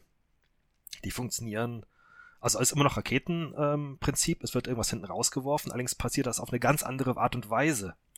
Und zwar ähm, werden da in einem elektrischen Feld werden irgendwelche Partikel beschleunigt und dann halt hinten rausgeschmissen. Ist immer noch eine Rakete, wie gesagt, geht nur darum, irgendwas hinten rauszuschmeißen. Und um dieses elektrische Feld zu erzeugen, braucht man halt einfach irgendwoher Strom. Im einfachsten Fall halt aus einem Solarpanel oder sowas. Und das gibt's tatsächlich. Das Problem ist, diese Dinger erzeugen nur extrem wenig Schub. Das heißt, von der Erdoberfläche damit irgendwas in Orbit zu bringen, ist vollkommen unmöglich. Und zwar um viele, viele Größenordnungen unmöglich und wird auch voraussichtlich niemals so richtig funktionieren können. Aber wenn ich ein Gerät einmal im Weltall habe, soll heißen im Orbit, wo ich die Erdanziehung nicht mehr überwinden muss, oder zum oder ähm, dann ähm, ist das Ding echt eine Option. Haben ja auch ähm, deshalb viele Satelliten. Und deswegen wird ja, genau, deswegen werden die Dinge auch für Raumsonden halt dann eingesetzt. Das heißt, es wird erstmal mit einer chemischen Rakete wird das Ding in Orbit gebracht, da zündet dann das Ionentriebwerk und das macht so ganz, ganz gemächlich mit minimalem Schub bringt das Ding halt dann die Sonde auf Geschwindigkeit. Ähm, aber dieser Schub, der wird halt dann für sehr lange Zeit aufrechterhalten und nicht nur für wenige Minuten wie bei chemischen Raketen. Ne, und diese Ionentrieb. Das heißt, man könnte mit denen die gleiche Endgeschwindigkeit Natürlich. erreichen, es dauert nur länger. Ganz genau. Ne? Und äh, man kann diese Endgeschwindigkeit sehr viel effizienter erreichen, weil halt die Ausstoßgeschwindigkeit von einem Ionentriebwerk ist viel höher als bei einem chemischen Antrieb. Wie gesagt, bei chemischen Triebwerken äh, sind wir in der Größenordnung von wenigen Kilo ein paar, von ein paar Kilometern pro Sekunde, zwei, drei Kilometer pro Sekunde, mit der das hinten rausgeschmissen wird bei einer Wasserstoff-Sauerstoff-Reaktion. Mehr geht einfach nicht. Ist prinzipbedingt. Ähm, ein Ionentriebwerk kann mehrere zehn Kilometer pro Sekunde erreichen an Ausstoßgeschwindigkeit. Also ich glaube sogar in die Größenordnung von 100 Kilometer pro Sekunde kommen die. Und ihr erinnert euch an Raketengleichung. Wenn ich mal den Schub außer Acht lasse, also außer Acht lasse, wie ich auf diese Geschwindigkeit komme, ähm, dann ist halt die Ausstoßgeschwindigkeit proportional zu der Geschwindigkeit, die ich am Ende erreichen kann, mit einer gegebenen Menge an Treibmasse. Und wenn ich das Zeug halt 10, 20 mal schneller hinten rausschmeiße, kann mein Raumschiff auch am Ende 10 oder 20 mal schneller werden. Mhm. Ne? Und deswegen ist diese Ausstoßgeschwindigkeit halt ein ganz, ganz äh, wichtiger Punkt. Ähm, ja, für die Effizienz einer, eines Raketentriebwerks. Ne? Halt, weil die Endgeschwindigkeit ist das, was ich erreichen will am, äh, irgendwann mal. Und äh, wie schnell ich da hinkomme, ist, wenn ich über interplanetare Reisen rede, tatsächlich äh, zweitrangig. Da können wir dann gleich auch noch mal ein bisschen zu hinkommen, wenn wir mal vielleicht noch anreißen, wie eine interplanetare Reise aussieht mit, einem, mit einer Rakete. Oder halt mit einem Raumschiff, wenn wir uns dann mal in Richtung Science Fiction bewegen. Okay, also wir brauchen nicht nur Geschwindigkeit, sondern wir brauchen halt auch eine ordentliche Beschleunigung, um überhaupt erstmal die Erdanziehungskraft zu überwinden genau. und uns sozusagen von ähm, den Rückhaltekräften unseres Planeten zu befreien. Ja, also das sind wie gesagt die Gravitation und zu einem kleineren Teil war auch noch die, der Luftwiderstand, auch der muss überwinden, überwunden mhm. werden, bis man da mal raus ist. Da habe ich mal eine Frage zu. Ähm, Elon Musk meint ja mal, Raketen, äh, building a rocket is hard, getting to orbit is harder. Ähm, weil es ist ja jetzt nicht so, dass wir etwas nur auf Geschwindigkeit bringen und das fliegt dann quasi senkrecht hoch und ist dann irgendwann nicht mehr von Luft umgeben, sondern vom Vakuum. Sondern das fliegt ja relativ komisch. Ich habe das mal in so einer Erklärung gelesen, dass da hieß es, es wäre, als wenn man eine Kugel aus einem Trichter oben rausschießen will. Die quasi erstmal so da durch muss, bis sie dann oben rausspringt. Das ist extrem schwierig wäre. Kannst du ein bisschen dazu erklären, wie so eine, Ra warum es so schwer ist für eine Rakete überhaupt den Orbit zu erreichen? Ich muss zugeben, ich weiß es nicht genau, worauf du hinaus willst.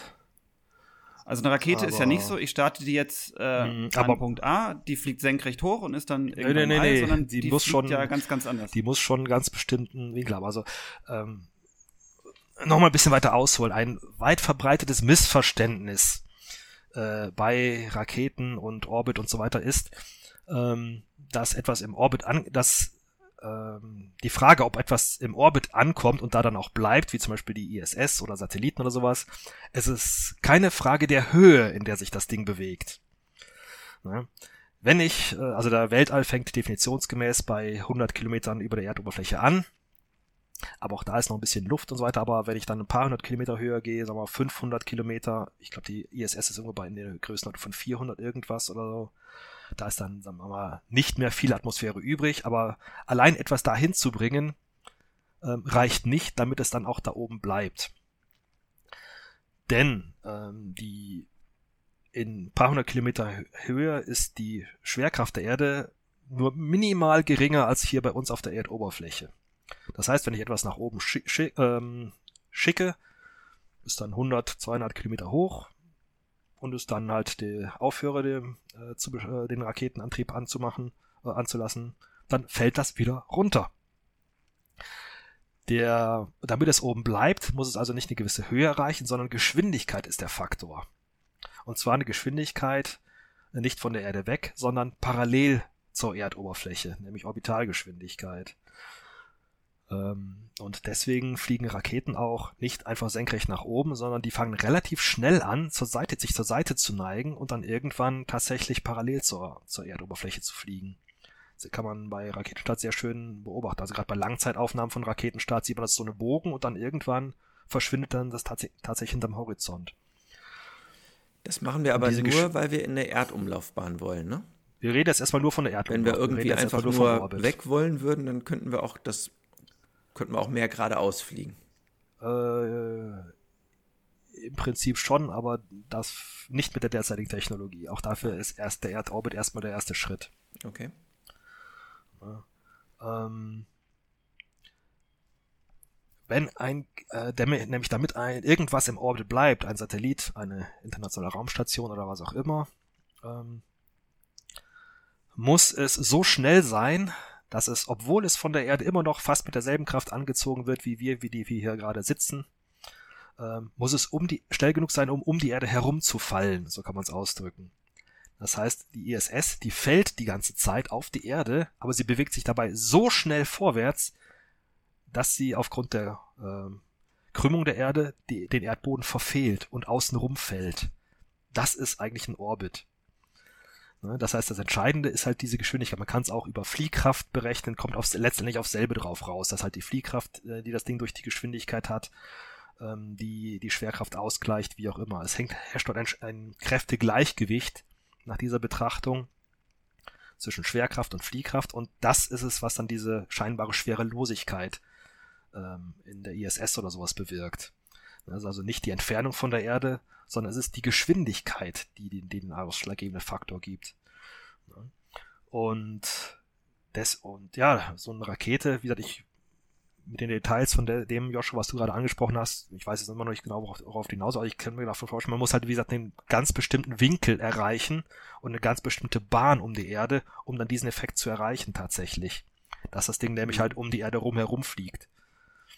Ja, er, oder er wollte, glaube ich, diesem Beispiel erklären, dass es erstmal aus diesem Hals raus muss, was ziemlich schwierig ist und dann man relativ viel, also deutlich mehr Energie braucht, dass es in diesem Trichter quasi kreiselt, als wenn du was einfach nur reinfallen lässt.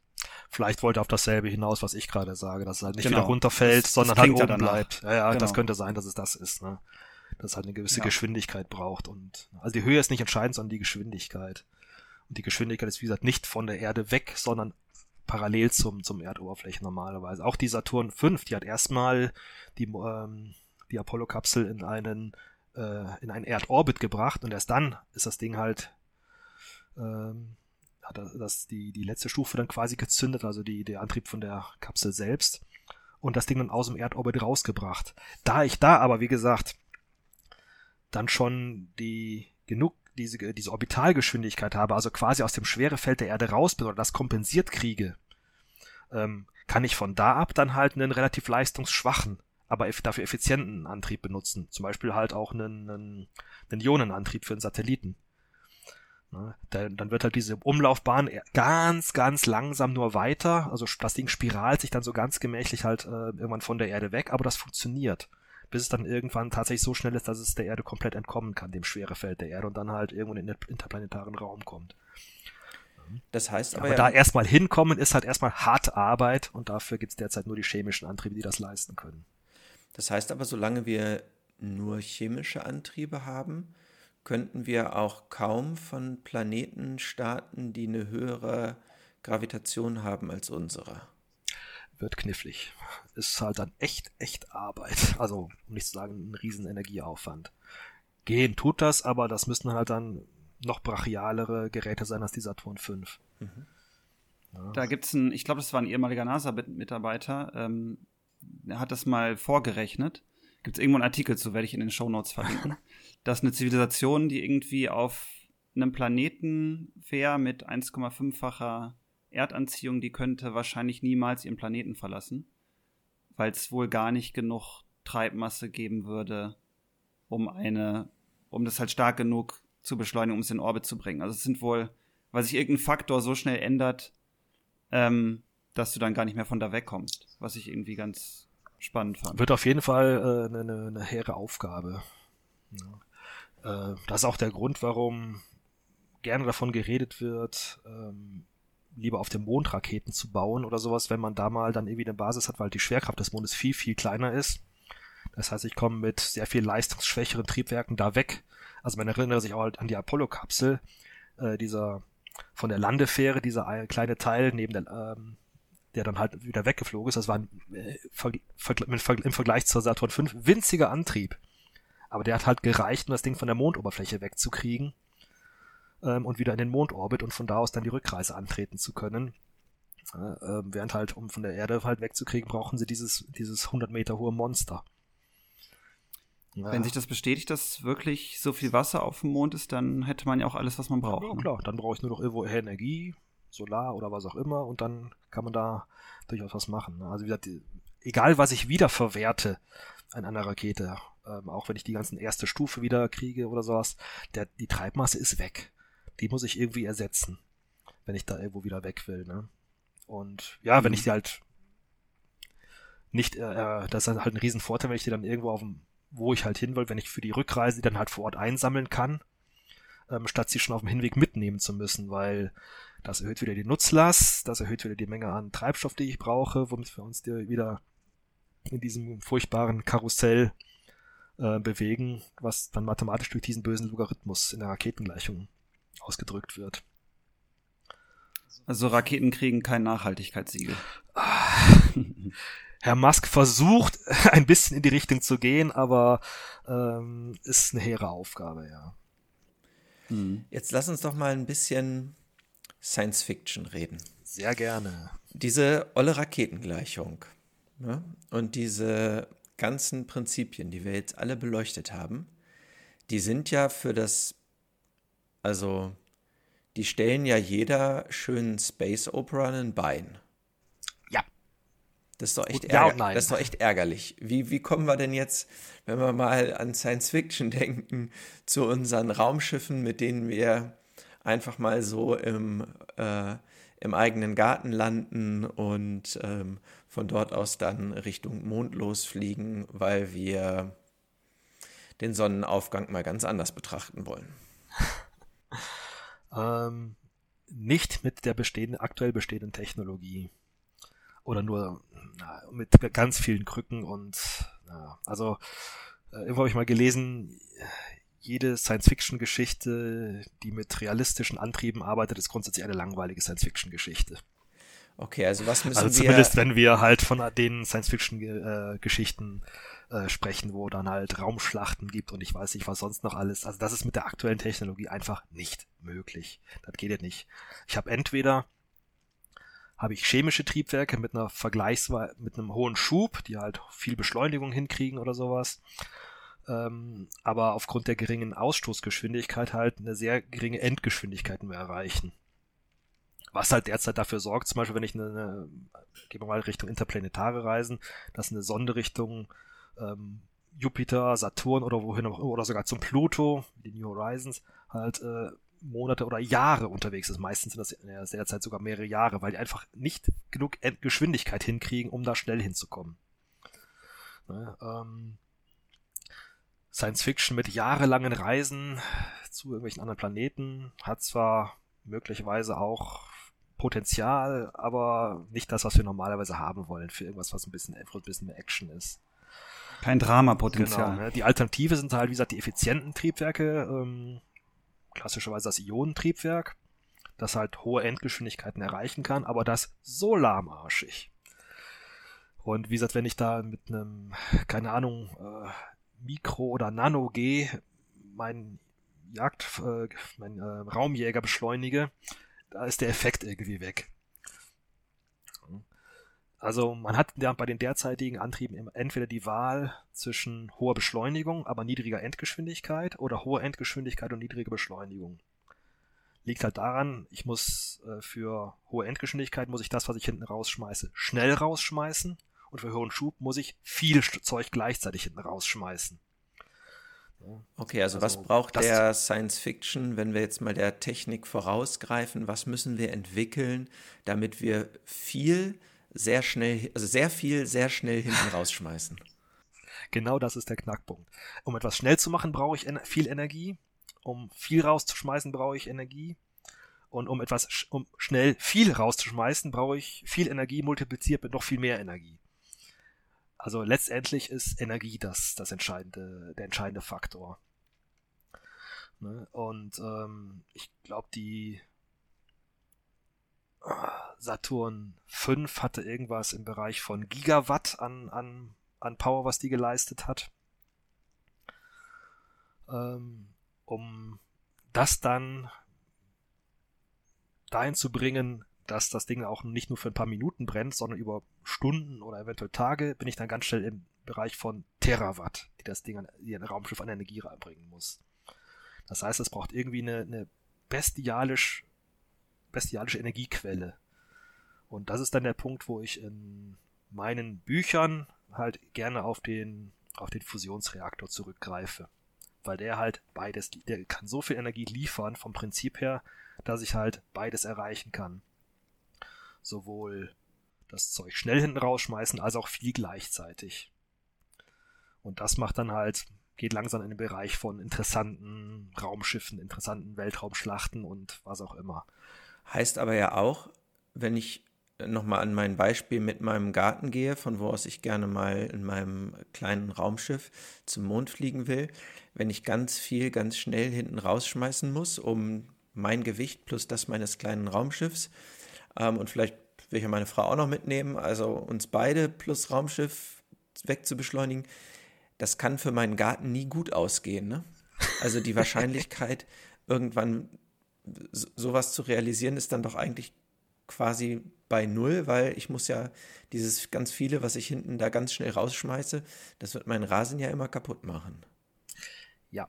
Okay. Ähm, auch etwas, was ich, ein Spruch, der nicht von mir stammt, ähm, jeder interessante äh, Raumschiffantrieb, äh, ist eine Massenvernichtungswaffe. Ah, das hatten wir schon mal, glaube ich, als wir über Raumschlachten mm, miteinander gesprochen sein, ja. haben, ne? Und mm. das allein, ist, wenn ist so. Da, also wie gesagt, allein diese Energien, die da im Spiel sind, die sind so bestialisch. Ja. Ähm, ja, sieht man alles schon, wie gesagt, wenn ich Raumschiffe halt, wie gesagt, mit einigermaßen hoher äh, einigen, oder sagen wir mal andersrum, wenn ich Raumschiffe in einigermaßen gesitteten Zei Zeiten durchs Sonnensystem schicken will, also zu Mars, Jupiter, Saturn, wohin auch immer, muss das Ding verdammt schnell werden. Verdammt schnell heißt, ja, wenn ich es in ein paar Monaten schaffen will, muss ich auf mehrere hundert Kilometer pro Sekunde kommen. Ein Raumschiff von mehreren Tonnen, zehn Tonnen, hundert Tonnen Gewicht auf mit einer Geschwindigkeit von mehreren hundert Kilometern pro Sekunde ähm, das hat dieselbe Energie wie ein wirklich heftiger Asteroid. Und wenn der auf der Erde, wenn so ein Asteroid auf der Erde einschlagen würde, das wäre eine Katastrophe. Und für das Raumschiff gilt exakt dasselbe. Also gesagt, allein das Ding irgendwo dann drauf zu lenken und kaputt machen, äh, ja, kaputt zu machen als Geschoss quasi, das ist eine Massenvernichtungswaffe sondergleichen. Das ist halt, ja, liegt halt daran, dass da so irrsinnige Energien im Spiel sind, wenn ich, wenn ich dahin will. Ne? Die Alternative ist halt, langsamer, aber dafür viel Zeit zu, äh, zu benötigen. Also dann halt die Reise in, in Jahren zu machen, statt in Wochen oder Monaten. Also es ist gut, dass die Japaner jetzt Pazifisten sind. Und die Deutschen auch, ja. Okay, also solange wir Raketen verwenden, wird es schwierig.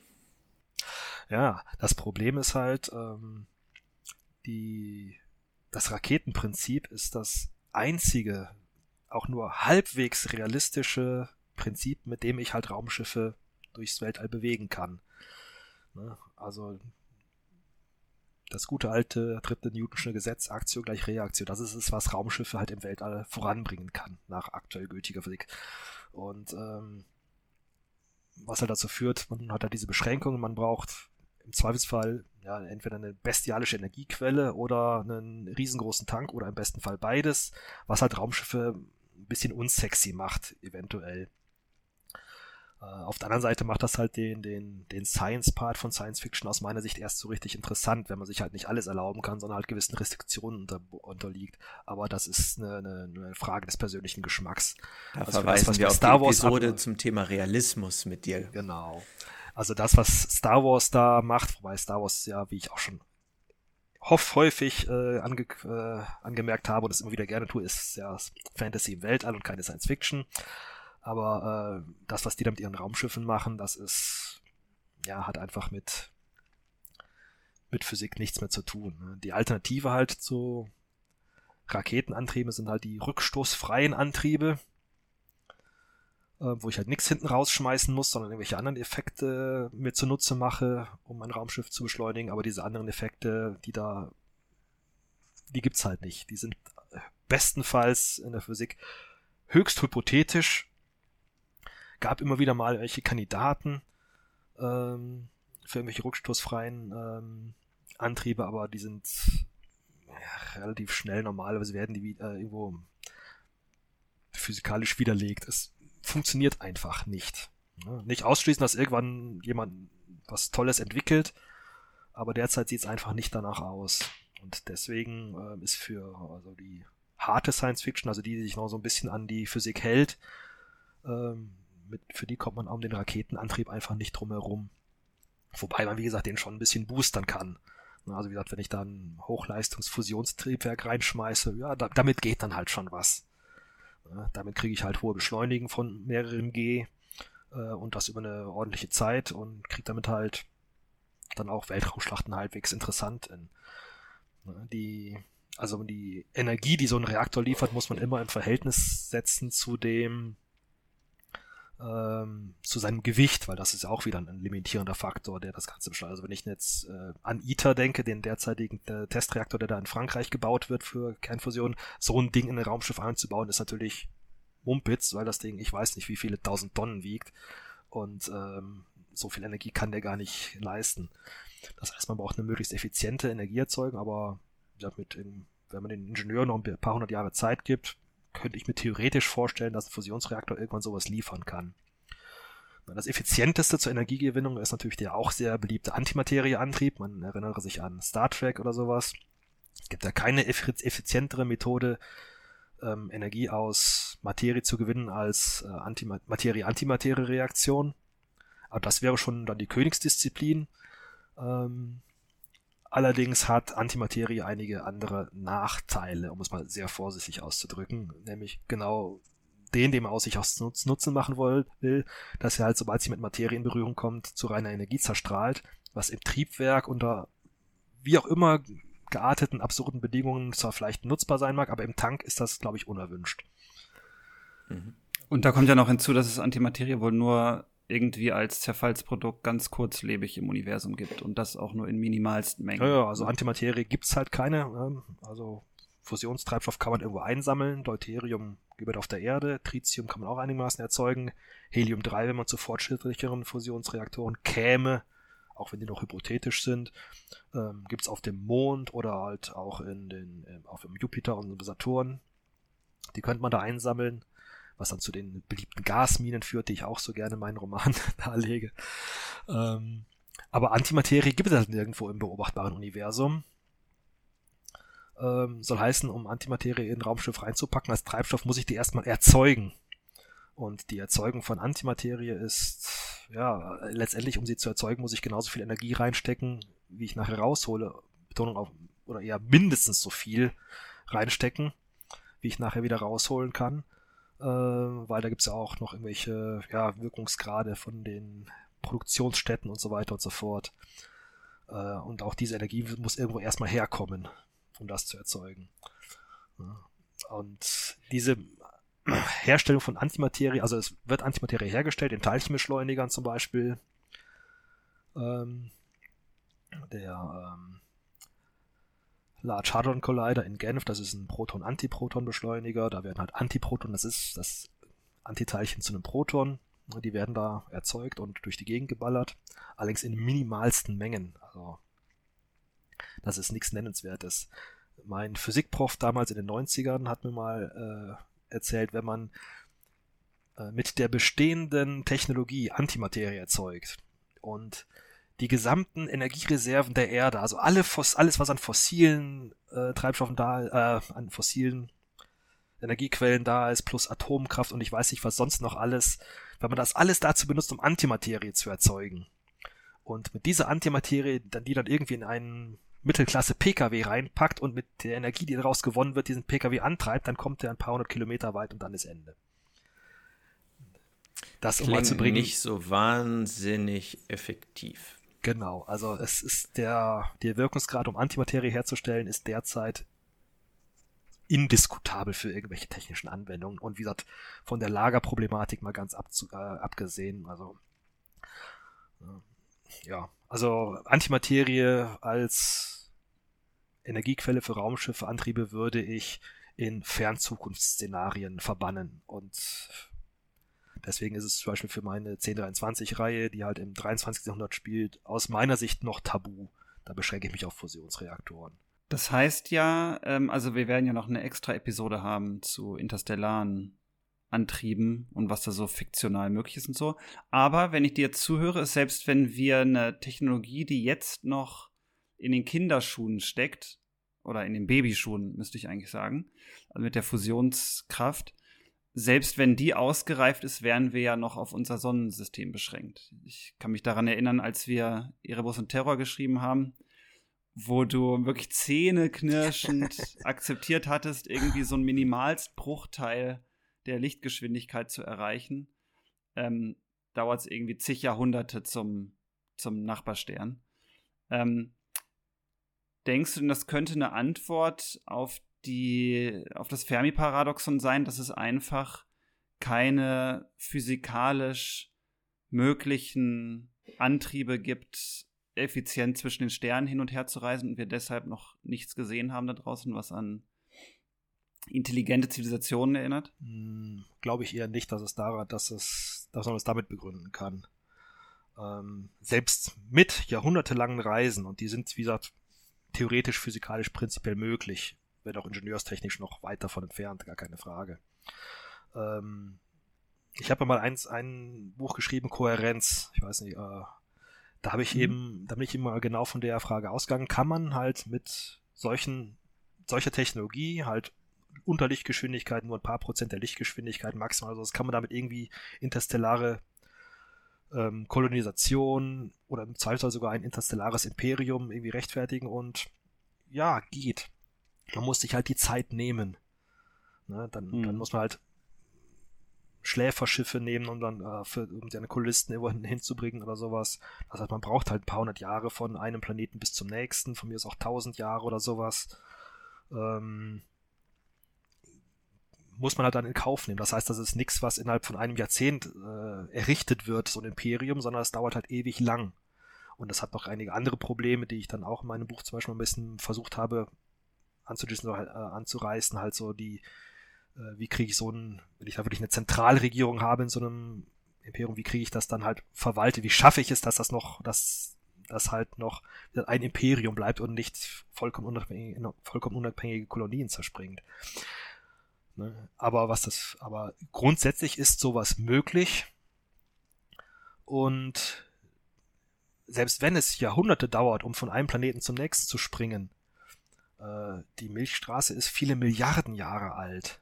Soll heißen, innerhalb von astronomisch gesehen relativ geringen Zeiträumen von wenigen Millionen Jahren kommt man da ziemlich weit, selbst wenn man so langsam ist. Na? Mhm. Das ist halt immer eine Frage der Zeitskalen. Also innerhalb, wenn man jetzt das äh, Leben eines Menschen, also so größenordnungsmäßig 100 Jahre als Zeitskala herannimmt, ja klar, dann sollte man da die Finger von lassen wenn man das unbedingt noch erleben will, dass da jemand auf Alpha Centauri landet oder sowas. Aber wenn man ein bisschen größer denkt, dann über den eigenen Horizont hinaus, dann ist das durchaus möglich. Die Frage ist halt, ob eine Zivilisation, sei es die Menschheit oder irgendwelche Aliens, ähm, so weit, so langfristig halt denken können, wollen und so viel auf sich nehmen wollen an, an Aufwand, der das definitiv wäre. Aber grundsätzlich möglich wäre es mit dieser, mit Fusionsantrieben schon. Nicht nur mit denen, sondern auch mit, mit, mit Fissionsantrieben theoretisch, wenn man halt ähm, solche Sachen wie Atombomben zu nutzen, um Raumschiffe anzutreiben, wenn man das halt mal in Kauf nimmt. Auch damit wäre es in solchen Zeitskalen prinzipiell möglich, halt interstellare Kolonisation zu machen. Die Frage ist, ist ja halt, die, ob, die, ist, die Frage ist halt, ob der Wille dazu da ist. Die Subjektivität der Zeit ist ja ganz spannender Faktor dabei. Also wenn ich mir jetzt vorstelle, wir hätten Außerirdische, die irgendwie tausend Jahre alt werden, ähm, die fänden es vielleicht okay, wenn es halt ein halbes Leben kostet, zum Nachbarstern zu fliegen. Ja. Und für uns ist das. Ja. Also es, oh. Zeit ist halt relativ. Ja. Ne? Also wie gesagt, es ist ein diese, dieser Wille, sowas zu machen und natürlich auch die technische Machbarkeit. Also der Aufwand ist trotzdem noch irrsinnig, gar keine Frage, auch wenn es physikalisch nicht unmöglich ist. Aber das ist natürlich schon ein Faktor, den man ins Fermi-Paradoxon dann mit aufnehmen könnte, aber das ist eher ein psychologischer als ein technischer. Aus mhm. meiner Sicht. Ne? Dieses Prinzip, was du angesprochen hast, gab es ja schon ganz früh mit diesen von Neumann-Sonden. Ne? Dass man im Prinzip mit ja, heutiger ja. Technik, äh, wenn man sich ein paar Millionen Jahre Zeit nimmt, äh, die ganze Milchstraße genau. Äh, besuchen könnte. Genau. Ne? Und das hat auch sich der Herr Fermi halt überlegt. Ne? Selbst wenn es ewig dauert, müsste innerhalb von wenigen Millionen Jahren, müsste eine Zivilisation, die das ernsthaft vorantreibt, halt die gesamte Milchstraße bevölkern, müsste dann hier irgendwo in der Gegend auch zu sehen sein. Ist mhm. sie aber nicht und daher stammt ja dieses Paradoxon. Ne? Also der musste nicht auf irgendwelche Überlichtgeschwindigkeiten oder sonst die Sachen zurückgreifen, um sein Paradoxon zu formulieren, sondern das ist mit bestehender Technik prinzipiell möglich. So, das hat, äh, dass die, in die hier in die Gegend kommen, aber sie sind halt nicht da. Gut, jetzt haben wir ja den Bogen fast schon zu den Interstellarantrieben äh, gemacht, was ja eine eigene Folge werden soll. Mhm.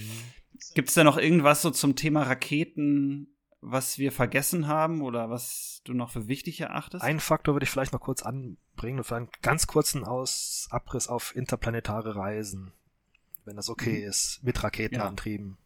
Ja. Feuer voraus. Ne? Gilt im Prinzip auch für interstellare Reisen, aber viel extremer.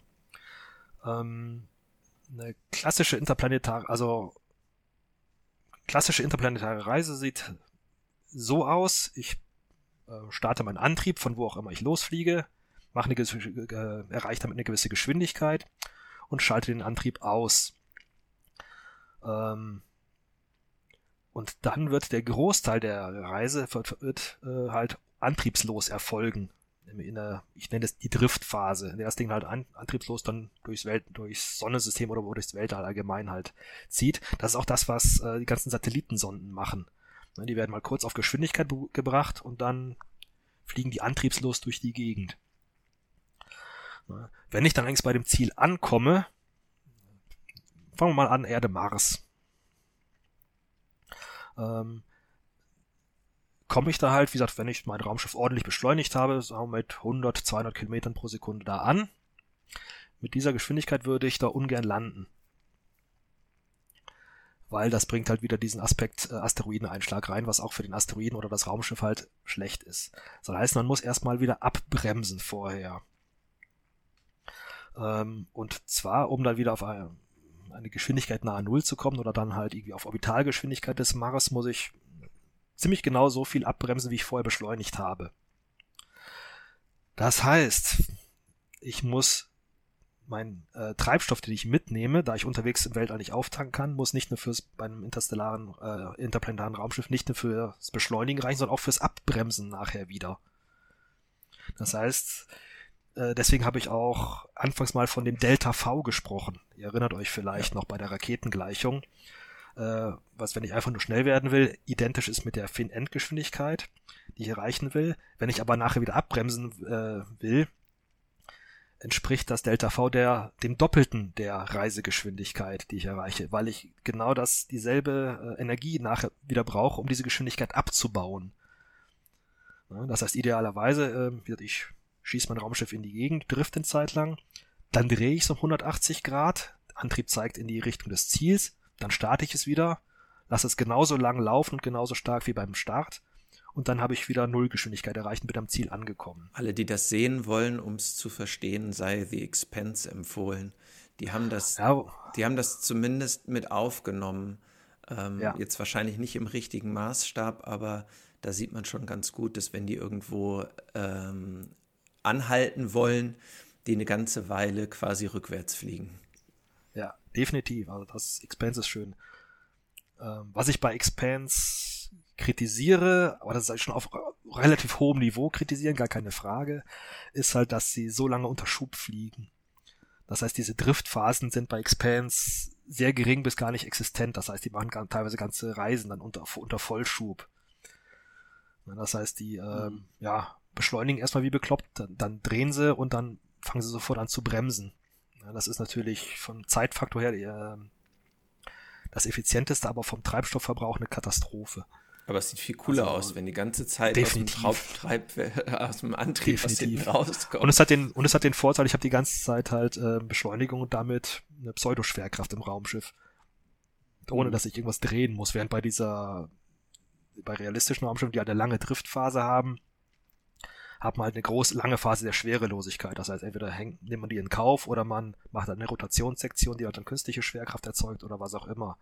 Das ist ja zum Beispiel bei der Marsianer schön äh, umgesetzt worden, wo sie halt dann die Rotationssektion haben, um die Driftphase zu nicht in Schwerelosigkeit verbringen zu müssen. Und das Interessante ist, ähm, ich habe ja vorhin, wir sind ja schon mal dran gesprochen, diesen Zwiespalt zwischen schnell beschleunigen und ähm, äh, große Endgeschwindigkeit. Ähm, wenn ich eine hohe Endgeschwindigkeit, äh, bei so einer interstellaren Reise, selbst in ein paar hundert Kilometern pro Sekunde an Reisegeschwindigkeit, dauert das immer noch Monate damit zum Jupiter oder Saturn zu kommen. Und interessanterweise wird dann die Beschleunigung, mit der das Raumschiff diese Endgeschwindigkeit erreicht, ziemlich nebensächlich für diese, für diese Zeitdauer. Soll heißen, ob ich da dann, ja, mit einem Antrieb, das halt mehrere G an Beschleunigung schafft, ja, kriege ich die Beschleunigung in ein paar Stunden zusammen, die dann notwendig ist. Ähm, mit einem Antrieb, der weniger Schub bringt, aber dafür möglicherweise halt effizienter ist. Ähm, ja, den lasse ich halt ein paar Tage laufen, bis ich dann die Endgeschwindigkeit erreicht habe. Aber diese paar, ob sie jetzt an, bei einer Reisedauer von mehreren Monaten, spielt dann die Frage, ob es sich ein paar Stunden oder ein paar Tage beschleunige und nachher wieder abbremse, eigentlich eine untergeordnete Rolle. Das heißt, für solche Reisen ähm, empfehle ich dann wirklich einen nicht so effizienten Antrieb zu nehmen und lieber mit nur mit einem Milli-G oder einem Zehntel-G oder sowas zu beschleunigen, statt damit 10G voll in die, in die Vollen zu gehen. Es lohnt sich einfach nicht. Ist auch angenehmer für die potenziell menschliche Besatzung. Ja, ja. ja aber oder sag mal 1G ist auch schon verdammt viel. Ne? Und wir meinen, ja, also wie gesagt, wenn man es nicht bei solchen Reisen, also je kürzer die Reise ist, umso mehr spielt da diese Beschleunigung einen, einen re relevanten Faktor für die Gesamtreisedauer. Ne, für so einen Hochgeschwindigkeitsflug zum Mars zum Beispiel bei einer perfekten Planetenkonstellation, da macht das dann durchaus was aus. Ob ich dann halt zwei Tage oder drei Tage unterwegs bin, aber gesagt, weil da die Driftphase dann entsprechend kurz ist. Aber je größer das Verhältnis von Driftphase zu der Beschleunigungs- und Bremsphase ist, umso irrelevanter wird die Beschleunigung. Mit der einen Ausnahme, dass ich das Ding erstmal in Orbit kriegen muss. Natürlich, ne? Von der Erde aus zum Beispiel. Aber wenn man nur von interplanetaren Raumschiffen redet, die dann halt nur von Orbit zu Orbit fliegen und nicht mehr landen, sondern das dann halt mit Fähren oder sowas geregelt wird, dann ist der Faktor außen vor und dann reichen halt auch Antriebe mit relativ geringer Beschleunigung ganz gut aus. Wo wir wieder bei meinem immer wieder aufgebrachten und angebrachten Weltraumfahrstuhl landen. Aber das brauchen wir jetzt an dieser Stelle nicht äh, vertiefen. Der hat, der hat mit Raketen jetzt so gar nichts zu tun. Ja. Eine kurze Sache vielleicht noch, fällt mir gerade noch ein, aber ich glaube, da bin ich auch langsam fertig. Eine Alternative zu dem Bremsen mit dem Triebwerk, was ich gerade erwähnt habe, ist übrigens Aerobraking. Zum Beispiel die äh, Apollo-Mission, die hatten nämlich kein Bremstriebwerk, als die vom Mond zurückgekommen ist, sondern die haben in der Erdatmosphäre gebremst durch Reibung. Ne, ihr erinnert euch dann halt diesen Hitzeschild da vorne und dann zack rein und dann im ganz bestimmten Winkel. Das muss auch gut passen und gut berechnet werden, ist also auch nicht so leicht zu treffen. Aber dann kann man damit auch Geschwindigkeit abbauen. Das funktioniert aber nur, wenn der Zielplanet oder überhaupt das Ziel eine Atmosphäre hat. Beim Mars mit seiner dünnen Atmosphäre wird es schon schwierig. Wo es gut gehen könnte, wäre zum Beispiel Gasriesen, Jupiter, Saturn oder sowas. Das ist bei einem äh, meiner Meinung nach sehr ähm, unterbewerteten Film 2010, irgendwas aus den 80ern ist der auch, also ich, der Nachfolge von 2001, ist ein wunderschön dieses Aerobraking-Manöver beim Jupiter dargestellt, von diesem russischen Raumschiff, das da entfliegt. Also eine meiner absoluten Favoritenszenen aus, aus allen Science-Fiction-Filmen, die ich kenne. Ne, das heißt, auf die Weise kann man auch Geschwindigkeit abbauen, dann spare ich halt mir den Treibstoff äh, für das Bremsmanöver mitzunehmen oder kann ihn zumindest deutlich reduzieren. Bei einem Plan, wenn das Ziel keine Atmosphäre hat, wie zum Beispiel der Mond, oder sowas, dann geht das natürlich nicht. Das nur dazu. Aber damit bin ich jetzt mit meinem kurzen Ausflug in interplanetare Reisen auch schon fertig, wenn ihr keine Fragen mehr dazu habt. Ja, vielen, vielen Dank. Haben wir denn überhaupt zum Thema Raketen noch was vergessen? Also, ähm, wir wissen jetzt sozusagen um die, das grundlegende Prinzip. Wir haben uns die Raketengleichung angeguckt. Wir haben auch verstanden, glaube ich, warum wir im Moment mit verschiedenen Stufen starten. Ähm, wir wissen auch schon so ein bisschen, was ist mit aktuellem Stand der Wissenschaft und der Physik äh, denkbar und was ist eher nicht denkbar. Also effektivere Antriebe jenseits der chemischen sind über Fusion denkbar. Äh, kleines Raumschiff im eigenen Garten landen bleibt trotzdem unrealistisch. Ähm, das, das haben wir alles. Haben wir noch was vergessen? Ah ja, und was wir auch noch uns natürlich angeguckt haben, ist, ähm, wir haben ziemlich Glück, dass wir genau, also das 1G bei uns so herrscht. Hätten wir mehr, wäre es vielleicht schon schwieriger, überhaupt mal ins Weltall zu kommen. Ähm, ja, und interplanetares Reisen haben wir uns auch schon angeguckt. Ist noch irgendwas offen geblieben? Bestimmt, aber mir fällt gerade nichts ein. Okay. Joshua, fällt dir noch was ein? Nee. Also ich hatte Ralf ja schon gefragt. Das war jetzt sein Nachtrag quasi. Ich glaube, da haben wir jetzt einen ganz guten Bogen geschafft. Okay, das heißt, wenn wir Science Fiction mit Raumschiffen à la Star Wars äh, schreiben wollen in der Space Opera, dann müssen wir ein bisschen über das aktuell wissenschaftlich Denkbare hinausgehen. Also haben mehr Fiction als Science dann am Ganzen dabei. Ich fürchte ja. Wobei ich halt gerade diese limitierenden Faktoren eigentlich sehr interessant finde dann für die Geschichten. und dadurch habe ich auch schon mal angemerkt, äh, das sage ich jetzt als Fan von harter Science Fiction natürlich, äh, die andere, das ist eine Geschmacksfrage, aber das macht für mich halt den, den, den Reiz von Science Fiction im Vergleich zu Fantasy aus, egal ob die Fantasy jetzt im Mittelalter oder im Weltraum stattfindet, dass man halt solche technischen Beschränkungen noch irgendwie versucht mit einzubringen und dann halt überlegt, wie kann man das trotzdem überwinden, wie kann man damit trotzdem dann halt eine interessante Geschichte damit erzählen. Mhm. Dafür sei allen nochmal, die es noch nicht gehört haben, die Episode 12 war das, glaube ich, Realismus in der Science Fiction empfohlen, die wir mit dir gemeinsam aufgenommen haben. Ne? Ja, dann erstmal vielen, vielen Dank für äh, all deine Ausführungen, dass du uns mitgenommen hast in die Welt der Raketen und Raketengleichung. Endlich hat sie ihren Platz gefunden. Ähm, und dann würde ich sagen, Joshua, können wir auch schon uns mal Fiction und Science der Woche anschauen. Womit wollen wir denn anfangen? Fangen wir mit Science der Woche an, weil das passt jetzt gerade so super zum Thema. Okay. Ja, Ralf, da haben wir dich ja gleich schon vor der Sendung schon mal drauf äh, angesprochen. Denn ähm, ein Mitglied aus unserer Discord-Community, der User Grau, hat uns auf einen spannenden Artikel hingewiesen von der Website thedebrief.org.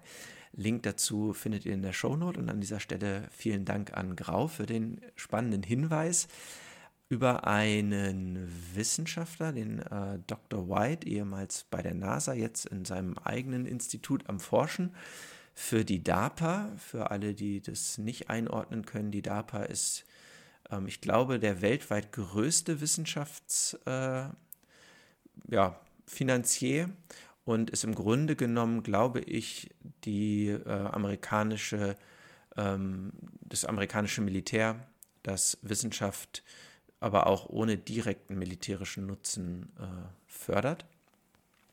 Und die untersuchen, wenn ich das richtig verstanden habe, ähm, den sogenannten, irgendwas zum sogenannten Casimir-Effekt. Das hat was mit Anziehung und Abstoßung von besonders dicht beieinander liegenden Objekten und Quanteneffekten oder sowas zu tun. Alles Dinge, ich habe es zweimal gelesen ähm, und habe es trotzdem nicht richtig verstanden.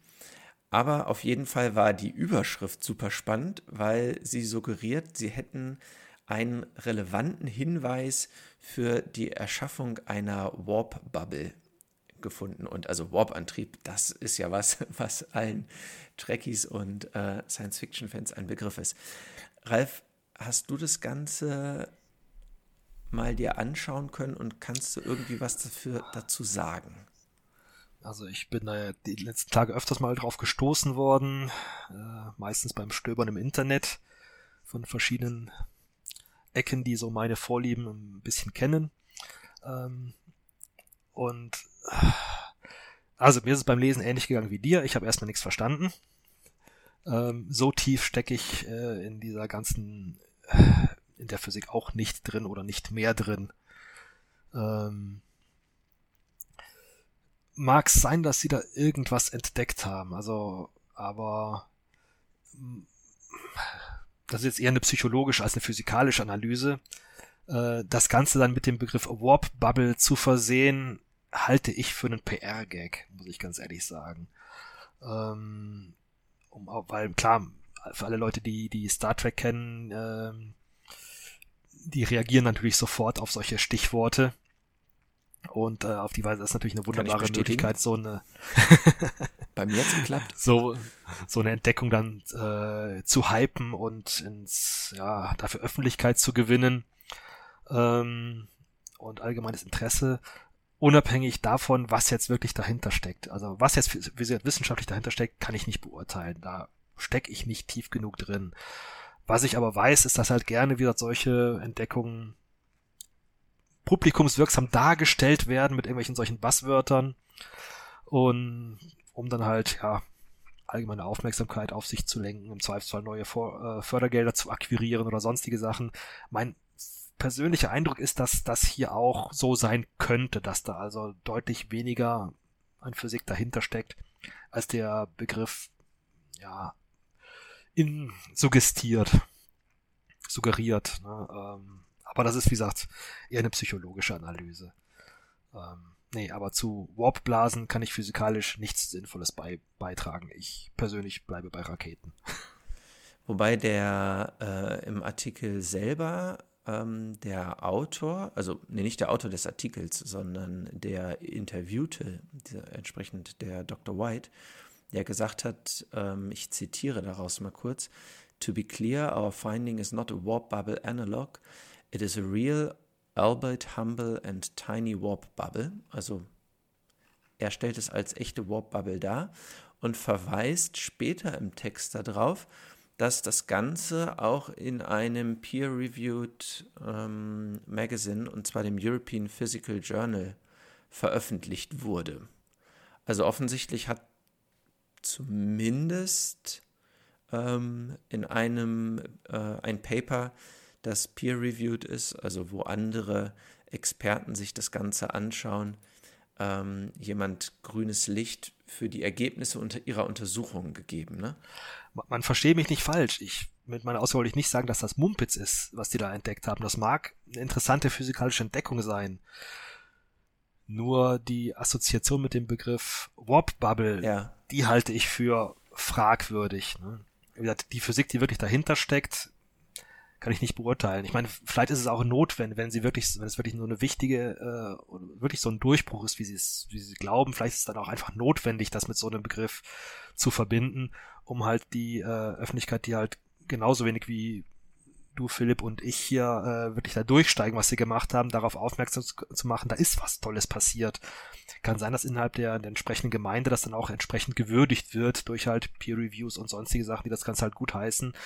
Aber ähm, sagen wir so, allen Star Trek-Fans würde ich raten, sich nicht zu viel Hoffnung aufgrund dieses Artikels zu machen oder dieser Entdeckung zu machen, dass das Raumschiff Enterprise in den nächsten 20 Jahren startet.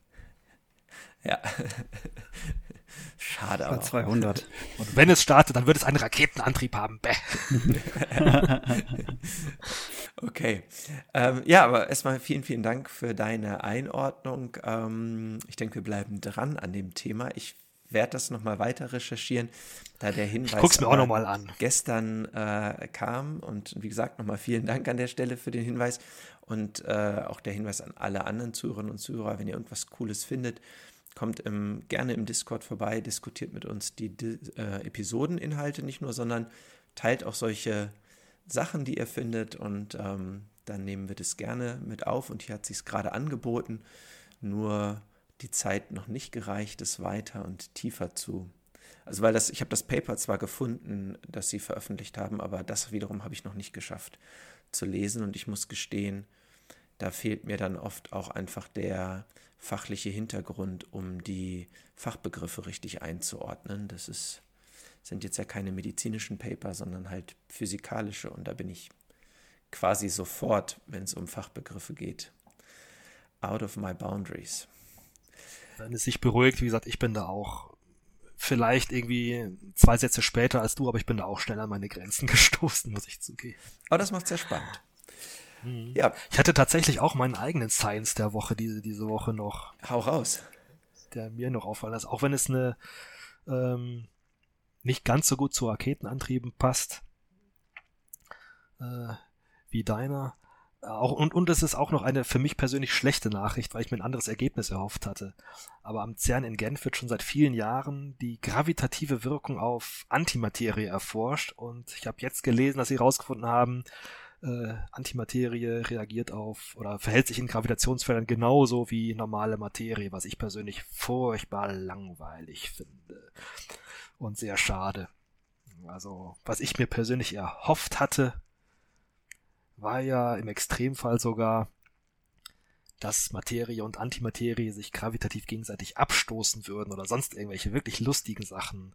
Das würde kosmologisch tolle Auswirkungen haben, neue Diskussionen anfachen und für die Science Fiction wird es natürlich auch irrsinnige Möglichkeiten geben, aber sie haben jetzt tatsächlich rausgefunden, ist nicht und ich traure immer noch.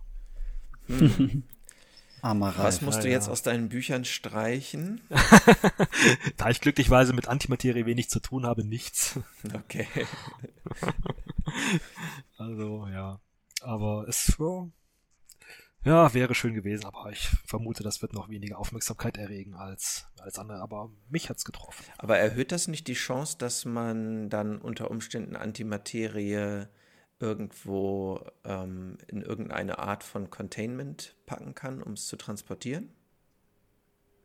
Oder im Gegenteil?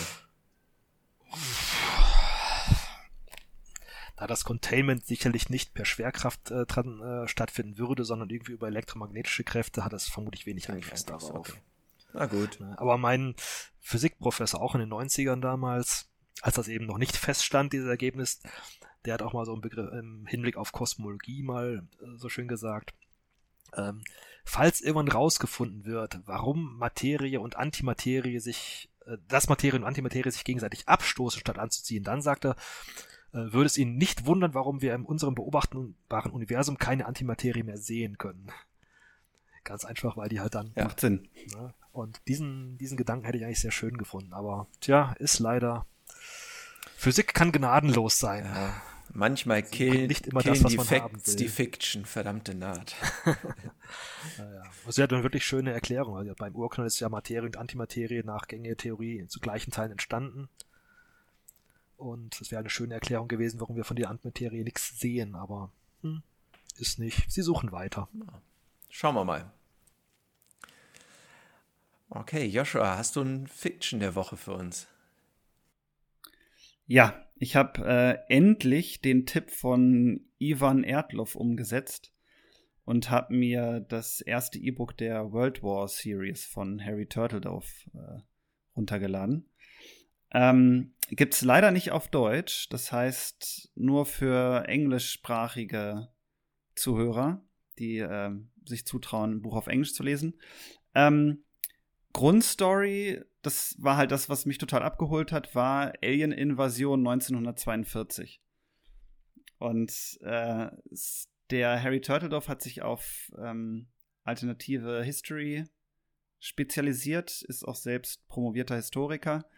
Das merkt man im Buch auch an. Also die Story geht so: Es gibt eine Alien-Rasse, das sind ähm, Lizards, also Echsen, und die stammen von einem Planeten, wo es irgendwie seit zig Millennia eine Herrschaftsform gibt, nämlich einen Imperator.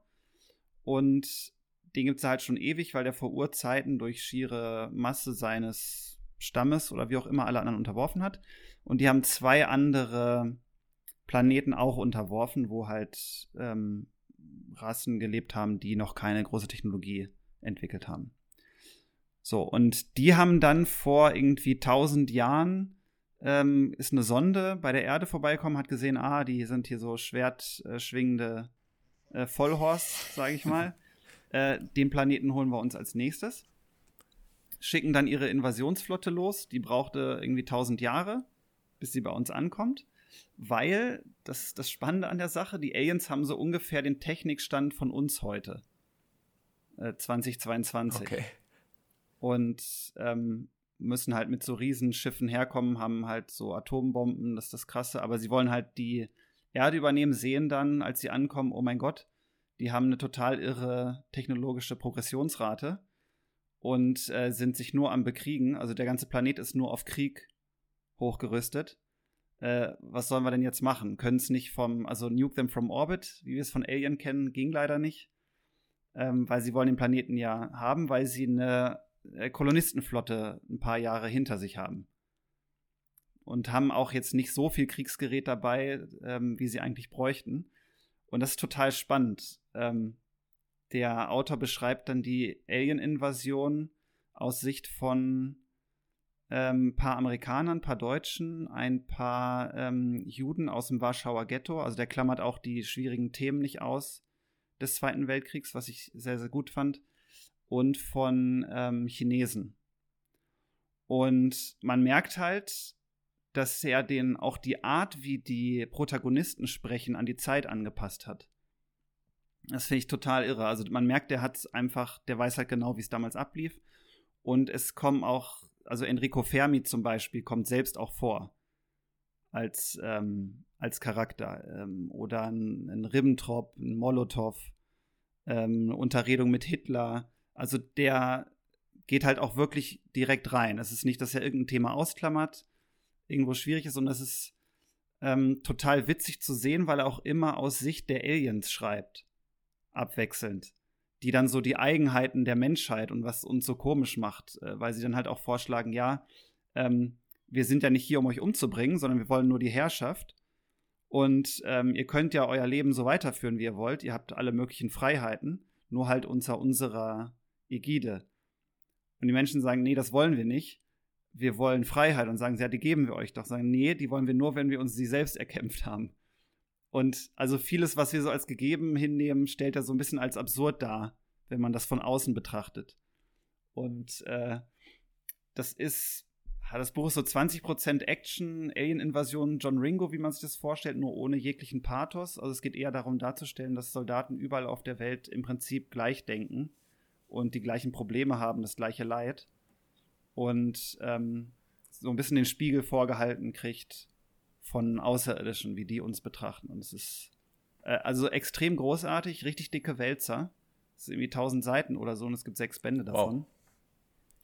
Aber es ist wirklich gut und es ist eine sehr, sehr gute Geschichtsstunde. Also kann ich sehr empfehlen. Sehr gut. Ja, vielen Dank. Der Hinweis an. dazu, beziehungsweise Link dazu, wird dann ja auch in unsere Shownotes wandern. Ähm, ja. Klingt sehr cool. Also es ist ja überhaupt eine coole Geschichte, eine coole Sache, Aliens auch immer mal dafür zu nutzen und selbst den Spiegel vorzuhalten. Ne? Aber ja. äh, eine Alien-Episode haben wir ja auch schon angedacht im, äh, in großer Runde dann. Das wird dann eine Überraschung für alle. Aber das dauert noch eine Weile. Ah, ich habe so eine Ahnung. Ja. Freue mich drauf. Ja, ich glaube, das tun wir alle. Ja. Super. Ich würde sagen, dann äh, haben wir schon wieder eine ziemlich lange Folge aufgenommen ähm, und sind gemeinsam auf der Rakete geritten. Es war ein großer Spaß, Ralf. Vielen, vielen Dank, dass du dabei warst. Und ähm, ich sag mal, vielen, vielen Dank auch all unseren Zuhörern und Zuhörern fürs Dabeisein.